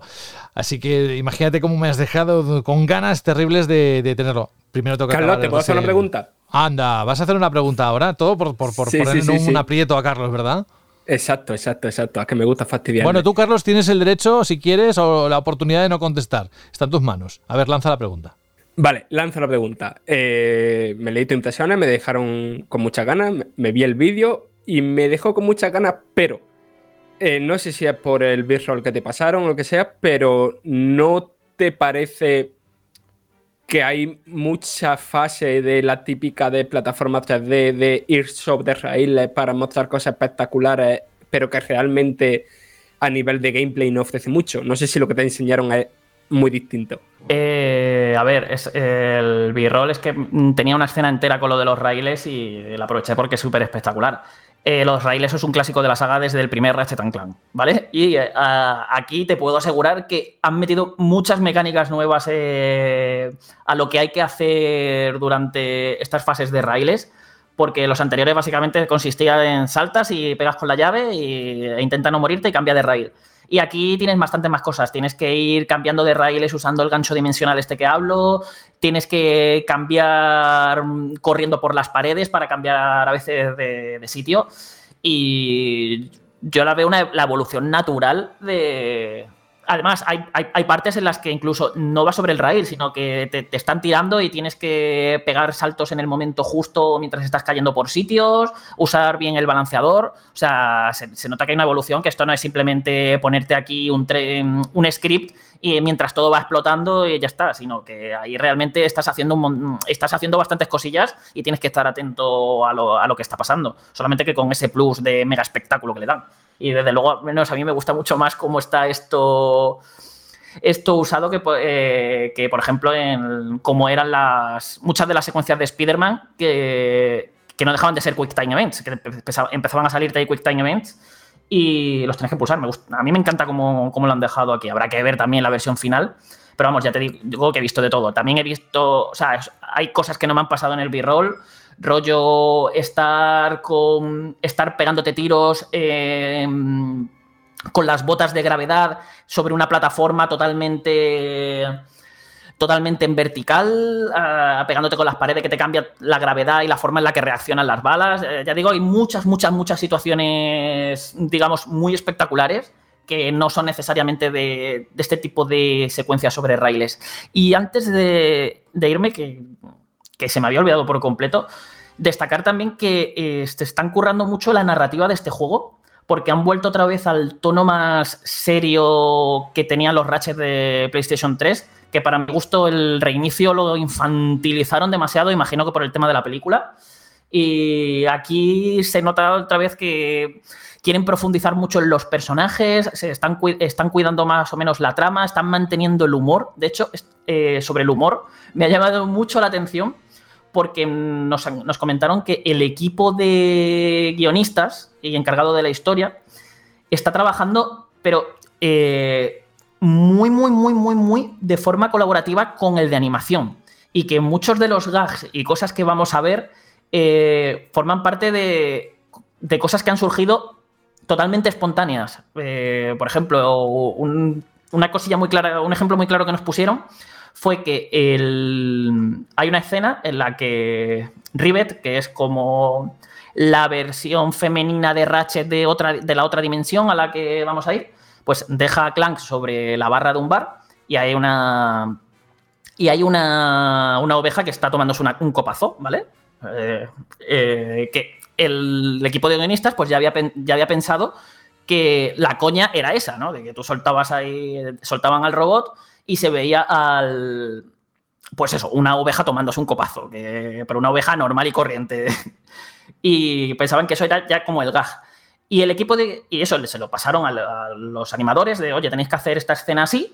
Y al animador que le tocó hacer eso, pues se le ocurrió de repente poner a, a la oveja a eructar tras tomarse la copa y, mientras, y Clank pues intentando, así como con cara de, asqueado, intentando quitarse el olor de ahí, ese tipo de cosillas. Y lo vieron los, lo vieron los, los guionistas y dijeron, ostras, pues, pues ha quedado mejor todavía de lo que habíamos pensado. Y así están desarrollando como muchas escenas. Y todo esto además se aplica mucho a Rivet, precisamente, que es un personaje que dicen que es- está el equipo entero eh, volcado con ella, tanto de animadores, de guionistas, de, a nivel de mecánicas para, para hacer sus movimientos a la hora de, de luchar, todo el trasfondo que le han dado. Y la verdad que lo poquito que he visto con ella tiene, tiene una química brutal con el resto de personajes. Eh, se, le, se le nota que es un personaje muy interesante, con cosilla, con un buen trasfondo con una personalidad muy currada y tengo, tengo ganas de ver más sobre ella porque ha llamado mucho la atención de la gente ya, y ya os digo que verla en el juego, cómo se desenvuelve, cómo van ocurriendo las situaciones, cómo va hablando con el resto de personajes, mola muchísimo el personaje. Vamos, menos mal que son unas impresiones. En cuanto juegues el juego, te vamos a dedicar un día entero, o sea, un programa entero para que nos hables de este Ratchet and Clank, una dimensión aparte. Carlos Leiva, muchas gracias. Nada, nos vemos. Hasta luego. Adiós.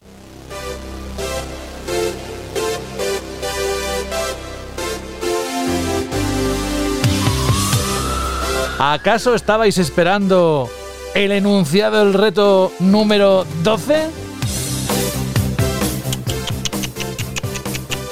No. Ah, error. Ah, error. A ver, Rubén Mercado. ¿Qué ha pasado? Tú primero lo sueltas y ahora que yo de explicaciones, ¿no? Claro. Me gusta. Hombre, verdad, a ver, no vamos a marearles, no, ya veréis. ta- No, directamente. Oye, reto número 12 esta semana no. Vamos a, sí, a solventar el reto número 11. Pero ¿qué pasa con el 12? Que lo tienes que poner un poco complicado, ¿no? Por ser el último. ¿A que sí? No, no, no, no. Hay una buena razón que podréis saber la semana que viene. Es decir, el Ah, reto número 12 lo, lo diremos la semana que viene, la próxima semana, el último reto. Pero se retrasa una semana, primero, por dejar también descansar un poco, que todavía están llegando ahora, en estos mismos momentos, respuestas al reto número 11. Os dejamos que cojáis aire y cojáis fuerza para empezar ese reto número 12.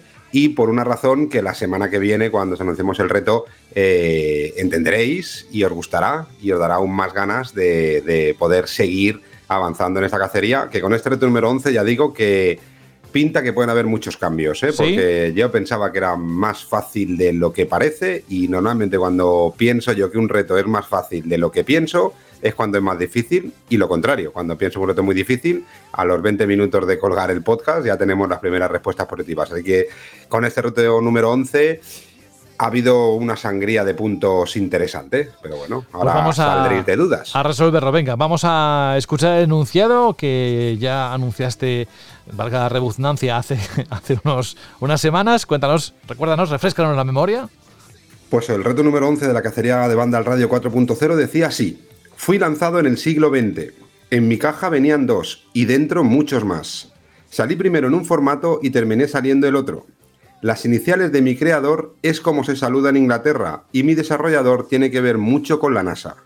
Ya queda menos para acabar y como en el cole va a pasar, poco vas a puntuar y mucho a arriesgar. Si aciertas solo dos sumarás, pero si fallas la mitad de los que tienes, perderás. Ahí está la sangría. Ahí está. Venga, pues cuéntanos qué escondían esas palabras.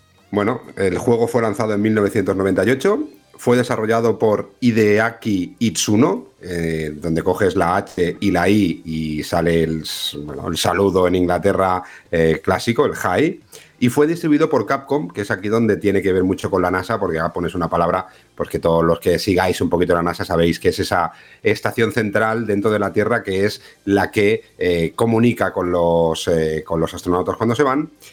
Primero salió en arcade y luego salió en PlayStation, en PlayStation 1. En la caja venían dos, significaba que venían dos CDs, que en el primero era el juego y en otro eran eh, una serie de extras y diferentes modos de juego. Era un juego de lucha en 3D, voy dejando pistas. Y si eso no quedaba claro, como en el colegio decía, va a pasar, pues también era otra de las pistas que llevaban a la solución del reto número 11, que no era otro que Rival Schools. Uy, más de uno se ha pillado un cabreo por no saberlo. Mitad de los puntos, adiós. Madre mía, yo no quiero estar en según qué casas. Porque seguro que no ha sentado demasiado bien esto. Bueno, ahí estaba. Pero eh, queda el último. Y el último Sí. Mm, pueden haber sorpresas, es decir, que nadie se desanime. Además, como todo el mundo lleva sus cuentas, pero nadie sabe cómo van las cuentas de los demás, que es una de las partes de la cacería que más me mola, como cabrón que soy, eh, todos podéis saber qué puntos lleváis y pensar que tenéis muchos por encima o muchos por debajo, pero puede ser totalmente diferente. Así que eh, todavía no está nada decidido y todavía gran parte de los hunters tienen posibilidades en este último reto para llevarse uno de esos tres premios que tenemos preparados con sorpresas para vosotros. Eso es, y como suelen decir, la esperanza es lo último que se pierde, o como decía Aristóteles, la esperanza es el sueño del hombre despierto, así que espero que estéis despiertos para el reto número Compañero 12. tuyo de clase, ¿no? Sí, más o menos, sí, sí. sí. Y ahí, sí, de pupitre con Sara también, y contigo, mamón.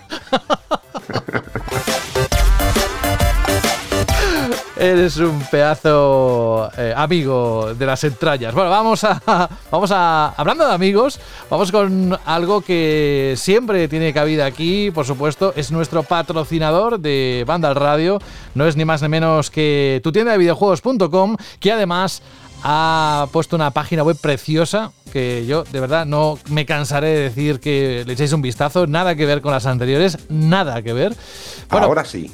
Ahora, Ahora sí, sí. ahora sí, ahora sí es la que, la que a mí me hubiese gustado ver ya hace tiempo, pero que además, visto cómo está construida, debe ser bastante complicada, ¿eh? porque tiene muy buenas funcionalidades. En fin, no quiero alargarme en esto, sino contar entre los dos, como hacemos cada semana, Rubén, las ofertas que tiene tu tienda de videojuegos.com, que a través de la página web de Vandal podéis encontrar enlaces para ir a esos juegos que os interesan. Por ejemplo, mañana, eh, para nosotros, llega más Effect, estará disponible por 59,99 euros en tu tienda de videojuegos.com con gastos de envío gratuitos, pero además vienen más lanzamientos, ¿no?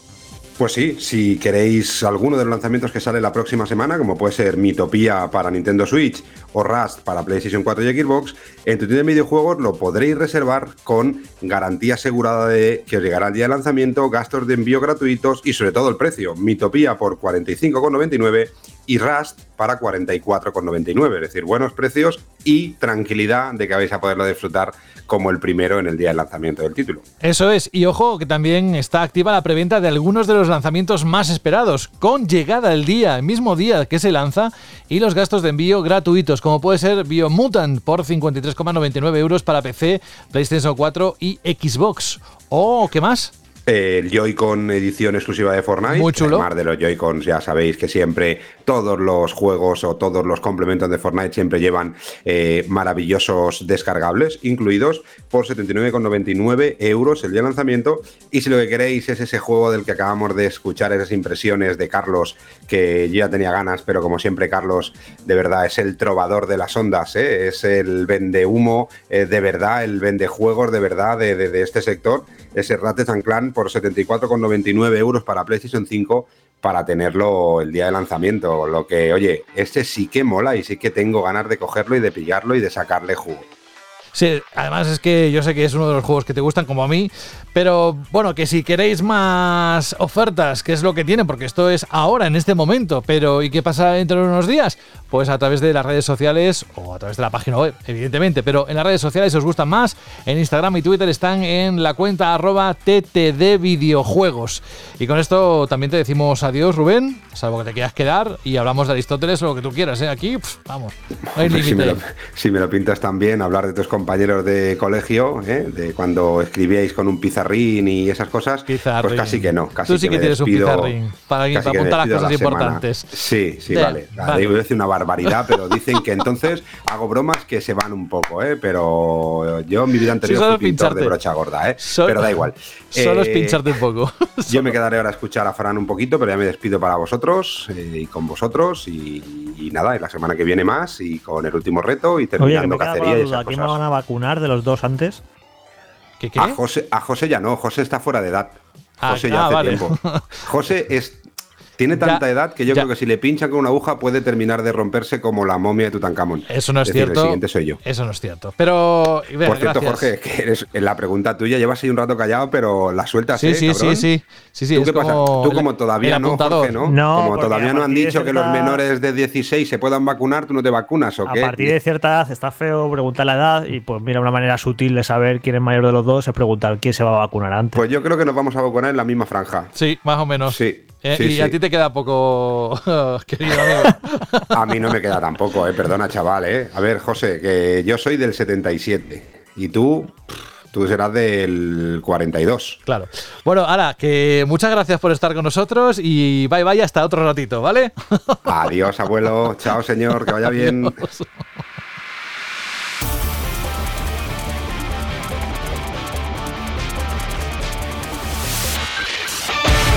Aquí tenemos un hack and slash. Se llama ni más ni menos que Scarlet Nexus y nos trae las impresiones Fran Gematas en un juego de rol y acción diseñado por Bandai Namco que nos tienes que contar algo que has experimentado últimamente, ¿no?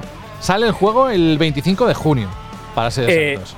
Exacto, sale el 25 de junio para todo menos Switch, vaya, para la nueva generación, para la PlayStation 4 y Xbox One, para PC.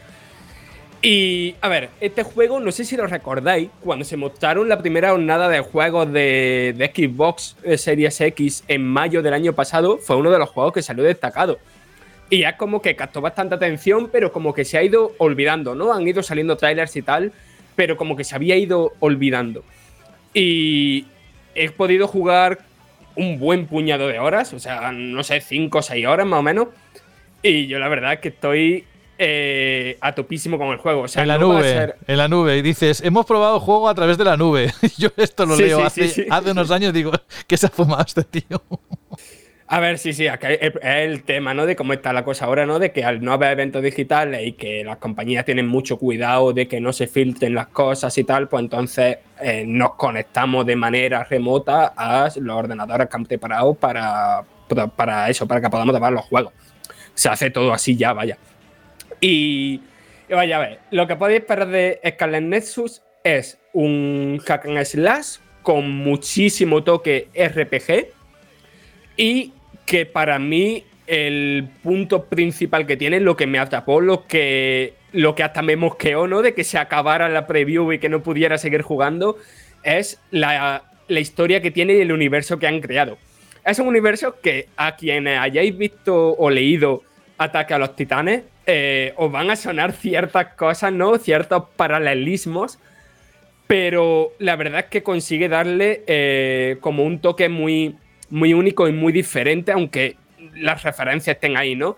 Eh, aquí estamos ante un mundo posapocalíptico, la mayoría de la humanidad vive en grandes ciudades que están como amuralladas, ¿no? Ante eh, un gran peligro que son los alters, ¿no? Que son unas criaturas muy extrañas que tienen un diseño increíble, a mí me flipa, que, que básicamente se alimentan de los cerebros humanos. Pues entonces, pues eh, para combatirlas se formó como una especie de cuerpo militar que por supuesto, eh, aunque está justificado por la trama y tal, pero por supuesto todos sus miembros eh, son adolescentes o gente muy joven que se dedica pues a combatir a combatirlos, ¿no? Entonces, pues aquí os podéis esperar los temas narrativos, ¿no? Pues habituales en este tipo de tramas.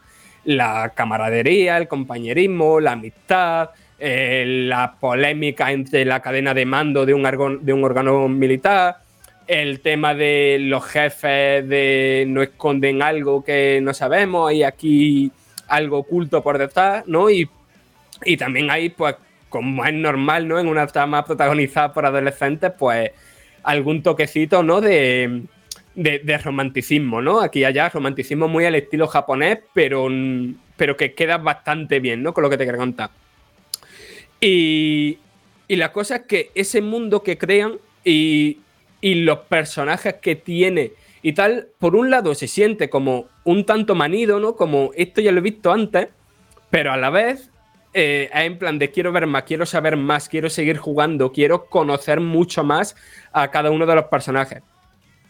Entonces, el juego se estructura eh, pues como un hack and slash donde hay toquecitos de, de rol. Es decir, eh, aquí tienes tu parte de misiones lineales por mazmorras, que es una de las cosas que menos me han gustado del juego, ¿no? Que son como muy lineales, no, no se incentiva para nada la exploración y el propio diseño es bastante simple, ¿no? Es muy pasillero.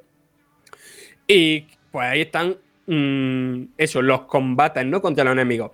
Y aquí es donde entra en juego una de, las- de sus grandes virtudes, que es un sistema de combate que no esperéis nada tan profundo como un Devil May Cry, un Bayonetta, nada así, pero es, a pesar de ser un tanto simple, es muy divertido y eh, muy, muy, muy espectacular. Eh, porque aquí los protagonistas, ahora entraré sobre eso de los protagonistas, eh, tienen poderes psicoquinéticos, si no recuerdo mal, ¿no? Es decir, mientras tú estás dando espadazos o lanzando cuchilla y tal, pues tú puedes coger objetos del escenario y lanzárselo a los enemigos, ¿no? Eh, entonces, constantemente en pantalla, mientras tú estás haciendo combos con los botones, a la vez estás con los gatillos, eh, cogiendo, no sé, un poste de luz que hay por ahí tirándoselo, cogiendo coche y lanzándoselo al enemigo. Y está todo equilibrado de manera que tengas que ir combinando muy bien el combo, valga la redundancia, con el lanzamiento de objetos, ¿no? Porque hay ciertos ataques que te recargan las barras para poder usar los poderes y tal. Con eso, o sea, a, eso se suma el tema de los compañeros. Como he dicho al principio, eh, todo esto se organiza pues un poco como Ataca a los Titanes, ¿no? Que siempre van en expedición pues varias personas a la vez, nunca van ninguna sola. Pues aquí es un poquito igual. Y cada persona que, que pertenece a este cuerpo militar tiene un poder especial. Hay algunos que se hacen invisibles, otros que tienen poder de la electricidad, otros que son capaces de ver el futuro. Entonces, eh, tú puedes usar los poderes de, esos compañeros y, por ejemplo, aplicar a, tu ataque en movimiento eléctrico o hacerte invisible durante un tiempo y atacar por, la espalda a los enemigos. Es decir, ahí, mm, por lo, en lo poco que hemos jugado, ya hemos visto bastante variedad, tanto de ataques como mm, de, enemigos distintos, con patrones muy diferenciados y con jefes finales que no son ningún reto, pero, a pero igual que pasa con el sistema de combate, sí son muy espectaculares. Eh, a la parte de sistema de combate, o sea, más allá del sistema de combate, está el tema más de rol. Aquí, entre misión y misión, tenemos un hideout, un escondite, en el que podemos ir charlando, pues eso, con los compañeros y tal. Y hay un tipo de misión que nos recuerda un poquito a las misiones que tiene, no sé, Persona 5, por ejemplo, ¿no? De establecer un vínculo con, los personajes más principales, más importantes, ¿no? Entonces son misiones que o bien son jugables o que simplemente se tratan de, de conversaciones que se desarrollan en cinemática en plan estilo cómic y que aparte de descubrir más cosas de ese personaje y de tu relación con ellos, con, con, esa, con esas misiones, hace que suba su nivel, ¿no? De, de, su nivel de vínculo y que a la hora de los combates y tal, pues tengan más, eh, más poderes o nuevas habilidades o, y tal. Y después, una cosa que me parece muy importante y que habrá que ver cómo se resuelve en el juego principal, es que Scarlet Nexus tiene dos historias, dos campañas paralelas, ¿no? Eh, son dos personajes distintos. Nosotros hemos jugado unas tres horas con cada uno. Y es cierto que, la campaña es como eso, paralela, muy similar, vas viendo, vas pasando por los mismos escenarios y te encuentras más o menos los mismos enemigos y tal, pero tus compañeros son distintos, el momento en el que acude a cada escenario es distinto y la trama es paralela, ¿no? Y vas, eh, se van uniendo las cosas que no quedan muy bien explicadas o en, en la trama de uno, pues se explican mejor en, en la de otro, ¿no? Y también pues conoces a, otros personajes que a lo mejor en, la trama de un personaje parece un poco de pasadillo, ¿no? Y, o sea, está, puede ser complicado, ¿no? El, tema de cómo se equilibra esto, de que a lo mejor se pueda hacer un tanto repetitivo, ¿no? Jugar el juego dos veces, pero por lo que hemos visto, mm, tiene bastante buena pinta. Y después, lo que a mí personalmente me ha gustado es el el diseño del juego a nivel artístico. Es, me parece muy, muy bonito. La gran ciudad que hemos podido explorar, aunque sea muy estática, no hay mucho con lo que interactuar. Sí tiene, no sé, una cantidad de detalle en cada esquina increíble. lo que he dicho al principio del diseño de los enemigos, yo supongo, a ver, esto evidentemente es muy subjetivo, va por gustos, pero a mí me flipa, ¿no? Tiene un toque como aterrador y absurdo que, que me encanta. Y no yo sé, he visto, Fran, yo es que he visto, perdona que te interrumpa, eh, unos enemigos que son como muy estilosos, son unas mujeres que son piernas, van entaconadas y tienen como flores mutantes en la cabeza. Yo eh, con eso me he quedado absolutamente loco. Sí, sí, sí, sí, es, un juego que, que yo creo que de este juego vamos una captura de pantalla de aquí a seis años y sabemos que el juego es. Tiene una personalidad muy, muy grande. Y vaya, ya que para concluir, y por si me queréis hacer alguna pregunta, el tema es que evidentemente el juego tiene sus carencias, no es muy profundo a nivel de combate, tiene pinta de ser bastante lineal. Habrá que ver qué profundidad tiene el tema de los, RPG y de un árbol de habilidades muy grande que tiene. Pero a mí me ha dejado con ganas de seguir jugando y de saber más y de conocer personajes y de, y de eso, y de fliparme por su, por su estética. ¿Alguna pregunta para Fran? ¿Tenéis? Yo te quería preguntar muy rápido, eh, Fran, y es, eh, ¿crees que este es el tipo, típico juego que puede llegar a tener eh, un gran valor a la hora de poder asentar una nueva saga, una nueva licencia, ya no sea, ya no solo por tema de, de lore o de historia, que como has comentado, pues parece que es bastante interesante, sino porque ofrezca algo distinto en un mercado que, aunque parezca mentira, se está atiborrando también de, de hack and slash y de juegos de acción en tercera persona. Sí, porque, o sea, si lo piensas, casi todos los juegos así muy marcadamente con anime que, se hacen, están muy vinculados a ser productos transmedia, ¿no? Y en este caso sí le veo como un punto diferenciador el hecho de que la saga, que va a tener su anime, que creo que va a tener su anime en Netflix y tal, em, que, que, nazca de. Eso te iba, es que eso te iba a decir, Saúl, eh, Fran, porque he visto esta mañana que justo se estrena el anime el 1 de julio. Sí, sí, sí, y ya que tiene todo el, todo el sentido. O sea, el juego empieza con, un opening, ¿vale? En plan, el típico opening que te puede esperar de, un anime. Y, y yo creo que que, el mundo que construyen es lo suficientemente interesante para que, para que se puedan hacer cosas eh, más allá de un único videojuego, ¿no? ¿Y alguna cosa más para acabar, Fran? Nada, pues simplemente decir que vaya a poder probar gran parte de lo que yo he probado, no toda, pero el 21 de mayo, si no recuerdo mal, tenéis demo en Xbox Series y en Xbox One, y el 28 de mayo en PS4 y en PS5. Así que ahí os podéis hacer una idea de si es vuestro rollo.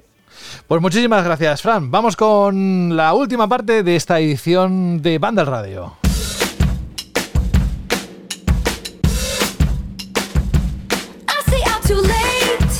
Recuerda, por favor, Alberto, cuál fue la pregunta Shirley que lanzaste la semana pasada. Y atentos a lo de esta, a lo de los próximos días, porque nos la ha compartido por el chat y es muy, muy interesante. Pero vamos primero con lo primero. Exacto, la semana pasada os preguntábamos que cuál era vuestra leyenda urbana favorita en el mundo de los videojuegos. La historia que os contaban en el colegio, ese comentario o ese truco que nunca se realizaba porque era imposible y era mentira que te confesaba ese colega tuyo. Y hemos tenido un montonazo de respuestas tanto en iBox como en audio que vamos a leerlas porque yo creo que son muy interesantes, José. Dale, Vamos a comenzar con Dark Master 86 que dice, lo tengo claro, consigue a tu Mew en Pokémon rojo y azul. Ve al barco de la ciudad Carmín como parte de la aventura principal. Pásate el barco sin derrotar a todos los entrenadores que haya. Una vez que estés allí, vence al capitán. Tienes que dejarte ganar por un entrenador, dice, en el que tenga el valor de darte muerte si vas muchetado, para aparecer en un centro Pokémon. Todo eso es porque si sales del barco después de vencer al capitán, el barco zarpará. Ahora prosigue tu aventura, vence al último líder del gimnasio, el capo del Team Rocket, con un Nidoking de nivel 100 y al vencerlo, mágicamente te dará una llave del camión. Y de repente nos dice este, este oyente, y no me dan nada. Y aquí, empiezan, y aquí empiezan las dudas. Ahora sí que sí, vete a la entrada del barco, entra en la zona, pero no al barco, pues tienes que hacer surf en la parte derecha de esa zona acotada y vuela. Hay un camión en el cual está encerrado Mew. Mentira cochina, ni Nidoking, ni la llave, ni Mew. Eso sí, hay un camión que no sirve de nada, pero que te hace plantearte qué has hecho mal durante toda tu odisea menuda liada monté para nada. Eso sí, salí con un Nidoking bastante mafias. Es brutal esto, cómo nos podíamos comer la cabeza a la hora de conseguir pues ese personaje, ese Pokémon que te habían dicho en el colegio que era verdad y de repente veías a alguien con una Game Boy que tenía a Mew y decías, bueno, este, pues, si lo ha conseguido tiene que ser de alguna manera. Qué locura, qué locura. Y vamos a proseguir, José, con el audio de José Luis. Hola, banda. Mi nombre es José Luis. Llevo varios meses escuchando desde aquí de Jaén. Enhorabuena por el programa. Me encanta el formato de podcast. Y sobre la chili pregunta la leyenda urbana, recuerdo en, el bloco 1, en Kino del Totem, que había una parte en la que te subías en el teatro y no te atacaban los zombies. Lo intentaba con mi amigo y demás y era el único que no me salía y, y no lo conseguía al final. Así que eso es lo que me ha venido a la mente. Y quería preguntaros por curiosidad si seríais capaces de decirme una saga emblemática de las tres compañías, de Nintendo, Microsoft y Sony. Por curiosidad, ver cuál, cuál es vuestra saga emblemática de cada una de las compañías. En mi caso, de Nintendo sería Mario, de Sony sería Uncharted y de Microsoft sería Gears. Un saludo y enhorabuena por el programa. Gracias a ti, José Luis. Pues mira, uno has dicho guías, Halo puede ser también de Xbox, ¿verdad, Alberto? De hecho, mi preferida de Xbox, mi preferida es Halo con diferencia. Tengo absolutamente todo: juegos, cómics, eh, las películas que sacaron. Me encanta. y luego, ¿qué más? Eh, de Switch, pues los Mario, Zelda. Sí, yo también soy también muy de Metroid, que me flipa. Eh, también me encanta, por ejemplo, lo hemos estado hablando en el programa, Mario Kart, que es una saga divertidísima y apta para todo el mundo y es una de las que más relaciono yo con Nintendo porque me ha dado muy buenos ratos. Y en el caso de Sony, pues lo tengo bastante difícil. Porque así me gustan los Uncharted, me encanta de las sofás, también soy un fan de Gran Turismo. Es que tengo muchas, es que es complicado, ¿eh? Bueno, pues es que depende también del jugador. Hay gente que le mola un género u otro, pero eso ya se sabe, no, no estamos descubriendo nada. Así que, pero igual, mira, eh, aquí Jorge nos puede decir alguna de sus preferidas de Sony. ¿Cuál es la que más te llama la atención? Bueno, lo dijo el otro día, eh, bueno, deslizó alguna algún juego como el Nier, que podemos ponerlo en la plataforma de Sony o, o como él quiera. Bueno, cuéntanos. Pero tiene que ser sagas de PlayStation solo. No, bueno, Claro, de, las tres, sí, no, sí, supongo exclusivas, míticas, de las, claro, de, de de las de identificativas. Uy, que nos está pensando mucho, ¿eh? Me lo veo mirando la estantería diciendo. No, "Ostras, no, ¿y sí, ahora sí. cuál?". De hecho, además tengo las estanterías bastante peladas y de los... Mira, fíjate, de las únicas sagas que soy medio coleccionista, porque tengo casi todos sus juegos, es Final Fantasy, que los tengo casi todos, eh, Metal Gear Solid, que también los tengo casi todos, y The Legend of Zelda. Son como esas tres, que son muy típicas, soy muy poco original, lo siento. Pero tengo prácticamente de casi todos los juegos y les tengo especial cariño. ¿Y Dani qué? A ver, Dani, que aquí no solo Xbox vive de guía software y de Hello. O es, Halo. que, es que, bueno, yo podría- en la actualidad podría decir que mi saga favorita de Xbox es Forza, especialmente la rama Horizon, que me parecen obras maestras. Eh, con Nintendo no soy muy diferente a vosotros, eh, fan de Zelda a saquísimo. Eh, y una saga que yo tenía asociada a PlayStation, que ahora ya no es tanto, pero siempre he adorado, era Metal Gear. Pues ahí tienes, José Luis, la respuesta. O- También puede intervenir rápidamente Fran, ¿eh? que no te queremos eh, cortar la libertad de decir lo que quieras, Fran. Nunca. Pokémon. Pokémon. Lo estaba esperando. Pokémon, Animal Digo, Crossing. Muy, wow. muy callado está, muy callado está aquí. Es mi, que- entrenador, mi, mi entrenador preferido está muy callado. Está muy callado. Venga, más Vamos respuestas. a proseguir con Alex Vizcaíno Moreno, que dice: Hola equipo, madre mía, llevo dos o tres meses sin escribir. Ha sido bastante complicado, pero hoy no podía faltar para comentaros un troleo que me hizo un amigo allá por el lejano 1996, justo cuando la saga FIFA empezaba sus pinitos en 3D. Yo me compré el 97 para la Super Nintendo. Mi amigo me decía que aunque se veía peor, se podía cambiar la cámara del juego como en 3D, modificando la altura, la perspectiva, el zoom. Pues evidentemente me lo zampé. Llegué a escribir a varias revistas para preguntar y siempre que le decía de ir a su casa o que viniera a la mía para decirme dónde se tenía que tocar, ¿no? Para cambiar la cámara, me daba largas. Dice, ese año estuve más tiempo en los menús que jugando al juego. Dice, ha sido un placer volver a escribir. Y atención, Fran, postdata. Fran, ¿sabes cuál es el humor que más le gusta a los tiburones? El shark cástico. Dice Fran, apúntalo. ¡Increíble, apúntalo. increíble! Ya tiene buenísimo. gasolina Es que- para todo el día. Es que de hecho, tengo, me acabo de acordar, tengo ahí una camiseta que ya está un poquillo gastada, que pone Shark Cans, o sea, pero con Shark de tiburón, y el tiburón dice I love salad. Bueno, madre mía, tío. Es que, es- eh, Fran, por favor, te lo digo en serio, tío. Una libretita, rollo ahí, la vas apuntando todo, porque de aquí podemos sacar virguerías. Podemos sacar virguerías.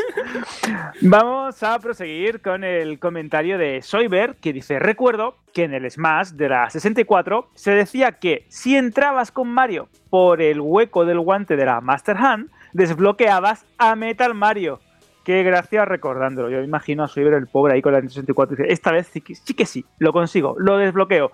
Voy a conseguir a Metal Mario de esta manera. Es- era increíble, ¿no? Cómo se gestaba una leyenda, una historia y todos caíamos intentando recuperarla o intentando conseguirla. Era, era, era bastante curioso. Vamos a continuar ya en formato audio con el comentario de George. Hola, buenas amigos de Banda al Radio. A ver, eh, os voy a contar la leyenda urbana de los videojuegos que a mí me marcó y aún a día de hoy me acuerdo. Yo de pequeño, una de mis primeras consolas fue, antes de la NES, fue una clónica, así que me regalaron, con un cartucho de 168 juegos. Mi vecino tenía uno igual y me dijo que haciendo una combinación de botones que me apunté en una libreta, eh, se añadirían 50 juegos más. Y, ignorante de mí, voy yo a mi casa y me pongo a hacer la combinación una tarde entera, que de hecho llegué al turno de la tarde en el colegio, tarde, por estar metiendo códigos, y no funcionó, fue todo una mentira.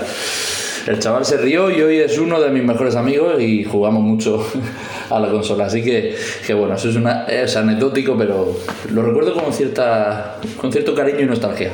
Así que nada, un abrazo muy fuerte, chicos. Gracias, George. Vamos con más.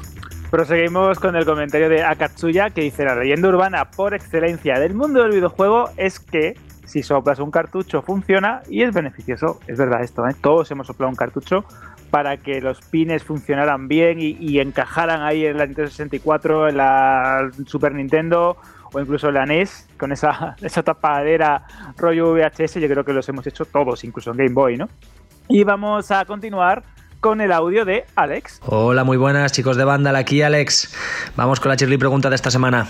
Una leyenda urbana que me trajo de cabeza cuando era pequeñito, en la escuela, rodaba por allí.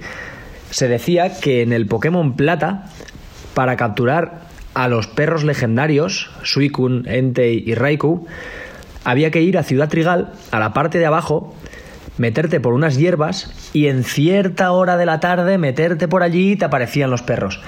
Eh, no os podéis imaginar la de horas que me tiré por allí como un inútil y no apareció nada. Obviamente en esos tiempos no teníamos la facilidad que tenemos ahora de buscar en internet, en foros, en donde sea. Pero yo, yo confié y allí no apareció nada. Un saludo chicos. ¿Y cuántos minutos y horas perdidas buscando eso que te habían contado y que no era verdad? ¿eh? Es un, es, en los videojuegos es, es, que antes era muy complicado. Muy complicado. Claro, porque ahora tenemos internet y lo podemos comprobar, o hay alguien que lo haya hecho, o tienes YouTube. Te vas a YouTube y directamente a ver cómo se ha pasado aquí el amigo esta fase. a las guías de banda que tenemos súper completas, pero claro, piensas antes era lo que te comentaba tu amigo, lo que leías a lo mejor en cualquier sitio, era difícil y la y casi el único medio que había más o menos oficial o del que te podías fiar eran las revistas, las publicaciones en papel. Y de hecho, también tenemos un comentario por este estilo que nos dice nuestro amigo Presestar Videojuegos, dice, hola equipo de Vandal, cuando se habla de leyendas urbanas de videojuegos, siempre me acuerdo de una que fue publicada incluso por la propia Hobby Consola sobre Metal Gear Solid. Decía que si te pasabas el juego durante un tiempo determinado, podías controlar a Solidus. Recuerdo que había, eh, que había varios fines de semana que con unos cuantos amigos nos proponíamos batir ese tiempo a ver si podíamos controlar a ese personaje del que apenas se sabía nada en aquel momento. El lunes, cuando nos veíamos en clase, nadie había conseguido batir esa marca. Como no había internet como el que tenemos ahora, no podíamos comprobar si era cierto o no a través de un vídeo de YouTube. Con los años hemos descubierto pues, que lógicamente no era cierto. Un abrazo a todos es lo que comentábamos, es que es curioso, antes podías eh, fiarte de una revista o lo que sea, pero no tenías ninguna manera de poder comprobar que no era otra que haciéndolo, ¿no? repitiéndolo una y otra vez para conseguir ese personaje o desbloquear algo. Y al vecino, y al amigo de clase. he escuchado esto, y dice, ostras, pues yo también lo he escuchado. Y, bueno, y eso también era muy curioso, ¿no? Como incluso en diferentes colegios, en diferentes ambientes o grupos de amigos, te ibas escuchando las mismas historias o con ligeras variaciones, que también era eso bastante divertido, en función de dónde o el teléfono roto. O uno dice una cosa y vete a saber lo que salía a la otra punta del país. Exactamente. Y vamos a continuar con el comentario también en iBox de Juan Carr, que dice: La leyenda urbana que recuerdo de mi época de instituto es la del Bigfoot eh, o Yeti en el Gran Theft Auto San Andreas. Me metí en algún foro donde se hablaba de ella y que mucha gente confirmaba haberlo visto. Pero yo por las horas que eché buscándolo no hubo manera. Vamos, que a día de hoy ya dudo si es cierto o leyenda urbana. También se comentaba que había eh, fantasmas en una de las vías del tren, pero yo tampoco vi nada. Y ya planteo una, una mini debate, a ver, co- a ver qué opináis en el programa y si queréis, pues también en iVox. Era sobre el cambio de cámara de Resident Evil 7 y el 8. ¿Creéis que deberían haber sido no numerados en plan spin-off o directamente ser otra licencia distinta? ¿O veis bien que sean el 7 o el 8 sin más? Pues mira, yo muy rápido, eh, Juan, eh, a mí me gustaron mucho ambas entregas. De hecho, me he pasado el 8 este fin de semana y creo que la primera persona le viene muy bien al juego para determinadas situaciones. Si es eh, atmosférico, si es ambiental y si tiene esas señas de identidad de la saga Resident Evil, como la gestión de inventario, algunos puzzles o el terror constante y opresivo, yo creo que muchas veces da igual la lo que es la perspectiva o la cámara que uses. Si me preguntas ya como hardcore gamer y como nostálgico, es cierto que disfruto más de los juegos de Resident Evil en tercera persona porque es a lo que yo empecé a jugar en, en la saga, pero bueno, me da, me da igual. Y ya para concluir, tenemos los audios de Jaime y Salvador. Hola vándalos. La única leyenda del mundo de los videojuegos que me tuvo a mí vuelto loco fue Mew en el Pokémon Azul. Había 100 historias para intentar conseguirlo. Desde empujar un camión, volar de un punto a otro de la isla, eh, dar vueltas con la bici de una torre. O sea, me dijeron de todo, lo probé todo. Y la única manera que tuve de conseguirlo fue que me lo clonaran. Y al que se lo clonaron se lo había clonado a otro y por más que preguntaba, todos se lo habían clonado. Vamos, que nunca jamás conseguí saber cómo conseguirlo. Un abrazo. Hola bandalmaníacos, aquí Lorcita Sibarita desde Valencia. En referencia a la pregunta Shirley de las leyendas urbanas en videojuegos, yo recuerdo especialmente dos. Una fue en Lara Croft, el primer videojuego, que decían que si te lo pasabas había una escena que salía Lara Croft desnuda duchándose. Claro, y en esa época me cogió con 15, 16 años que vas todo el día como un tanque apuntando a un tejado. Y una gran decepción. Y la otra fue con el Street Fighter, con el famoso Hadouken de fuego, que decían que salía si hacías cierta combinación, pero que nada, al final nada de nada. Bueno, un saludo. Sí, sí. Di, di tres veces tu nombre en el espejo y esas cosas, pero lo de Lara no lo había escuchado nunca, ¿verdad? Bueno, bueno, es que espérate, José, porque el siguiente comentario, ya para finalizar, el de Pelufini, nos dice que Pelufini. una de las. Sí, sí, bueno, es que me, me encantan los nichos estos. Una de las leyendas urbanas más míticas de mi adolescencia son el que había un truco especial en el que se veía a Lara Croft desnuda en el Tomb Raider 2 de la primera PlayStation o a Mei en el King Fighters 95 o alguna similar. El tema era que nunca sucedía eso, aunque probaras dos millones de formas de hacerlo. Así que pasaron a ser buenas leyendas urbanas de patio de colegio. Es brutal esto como, eh, si pulsas tal, ves a Lara desnuda o en la ducha o tal y cual. Increíble. Eh, la adolescencia que es muy mala. Ahora tenemos que recurrir a los mods y ver cambios como el de Resident Evil 8 en la Exacto. cabeza de Chris Redfield, en la del bebé y cosas así. Muy divertidas. Oye, eh, nada, que gracias por, a todos por participar en esta pregunta, pero muy atentos y atentas porque la que viene para los próximos días, ya lo dijimos antes, no se queda atrás, ¿eh? ¿Cuál es? Pues es muy sencilla.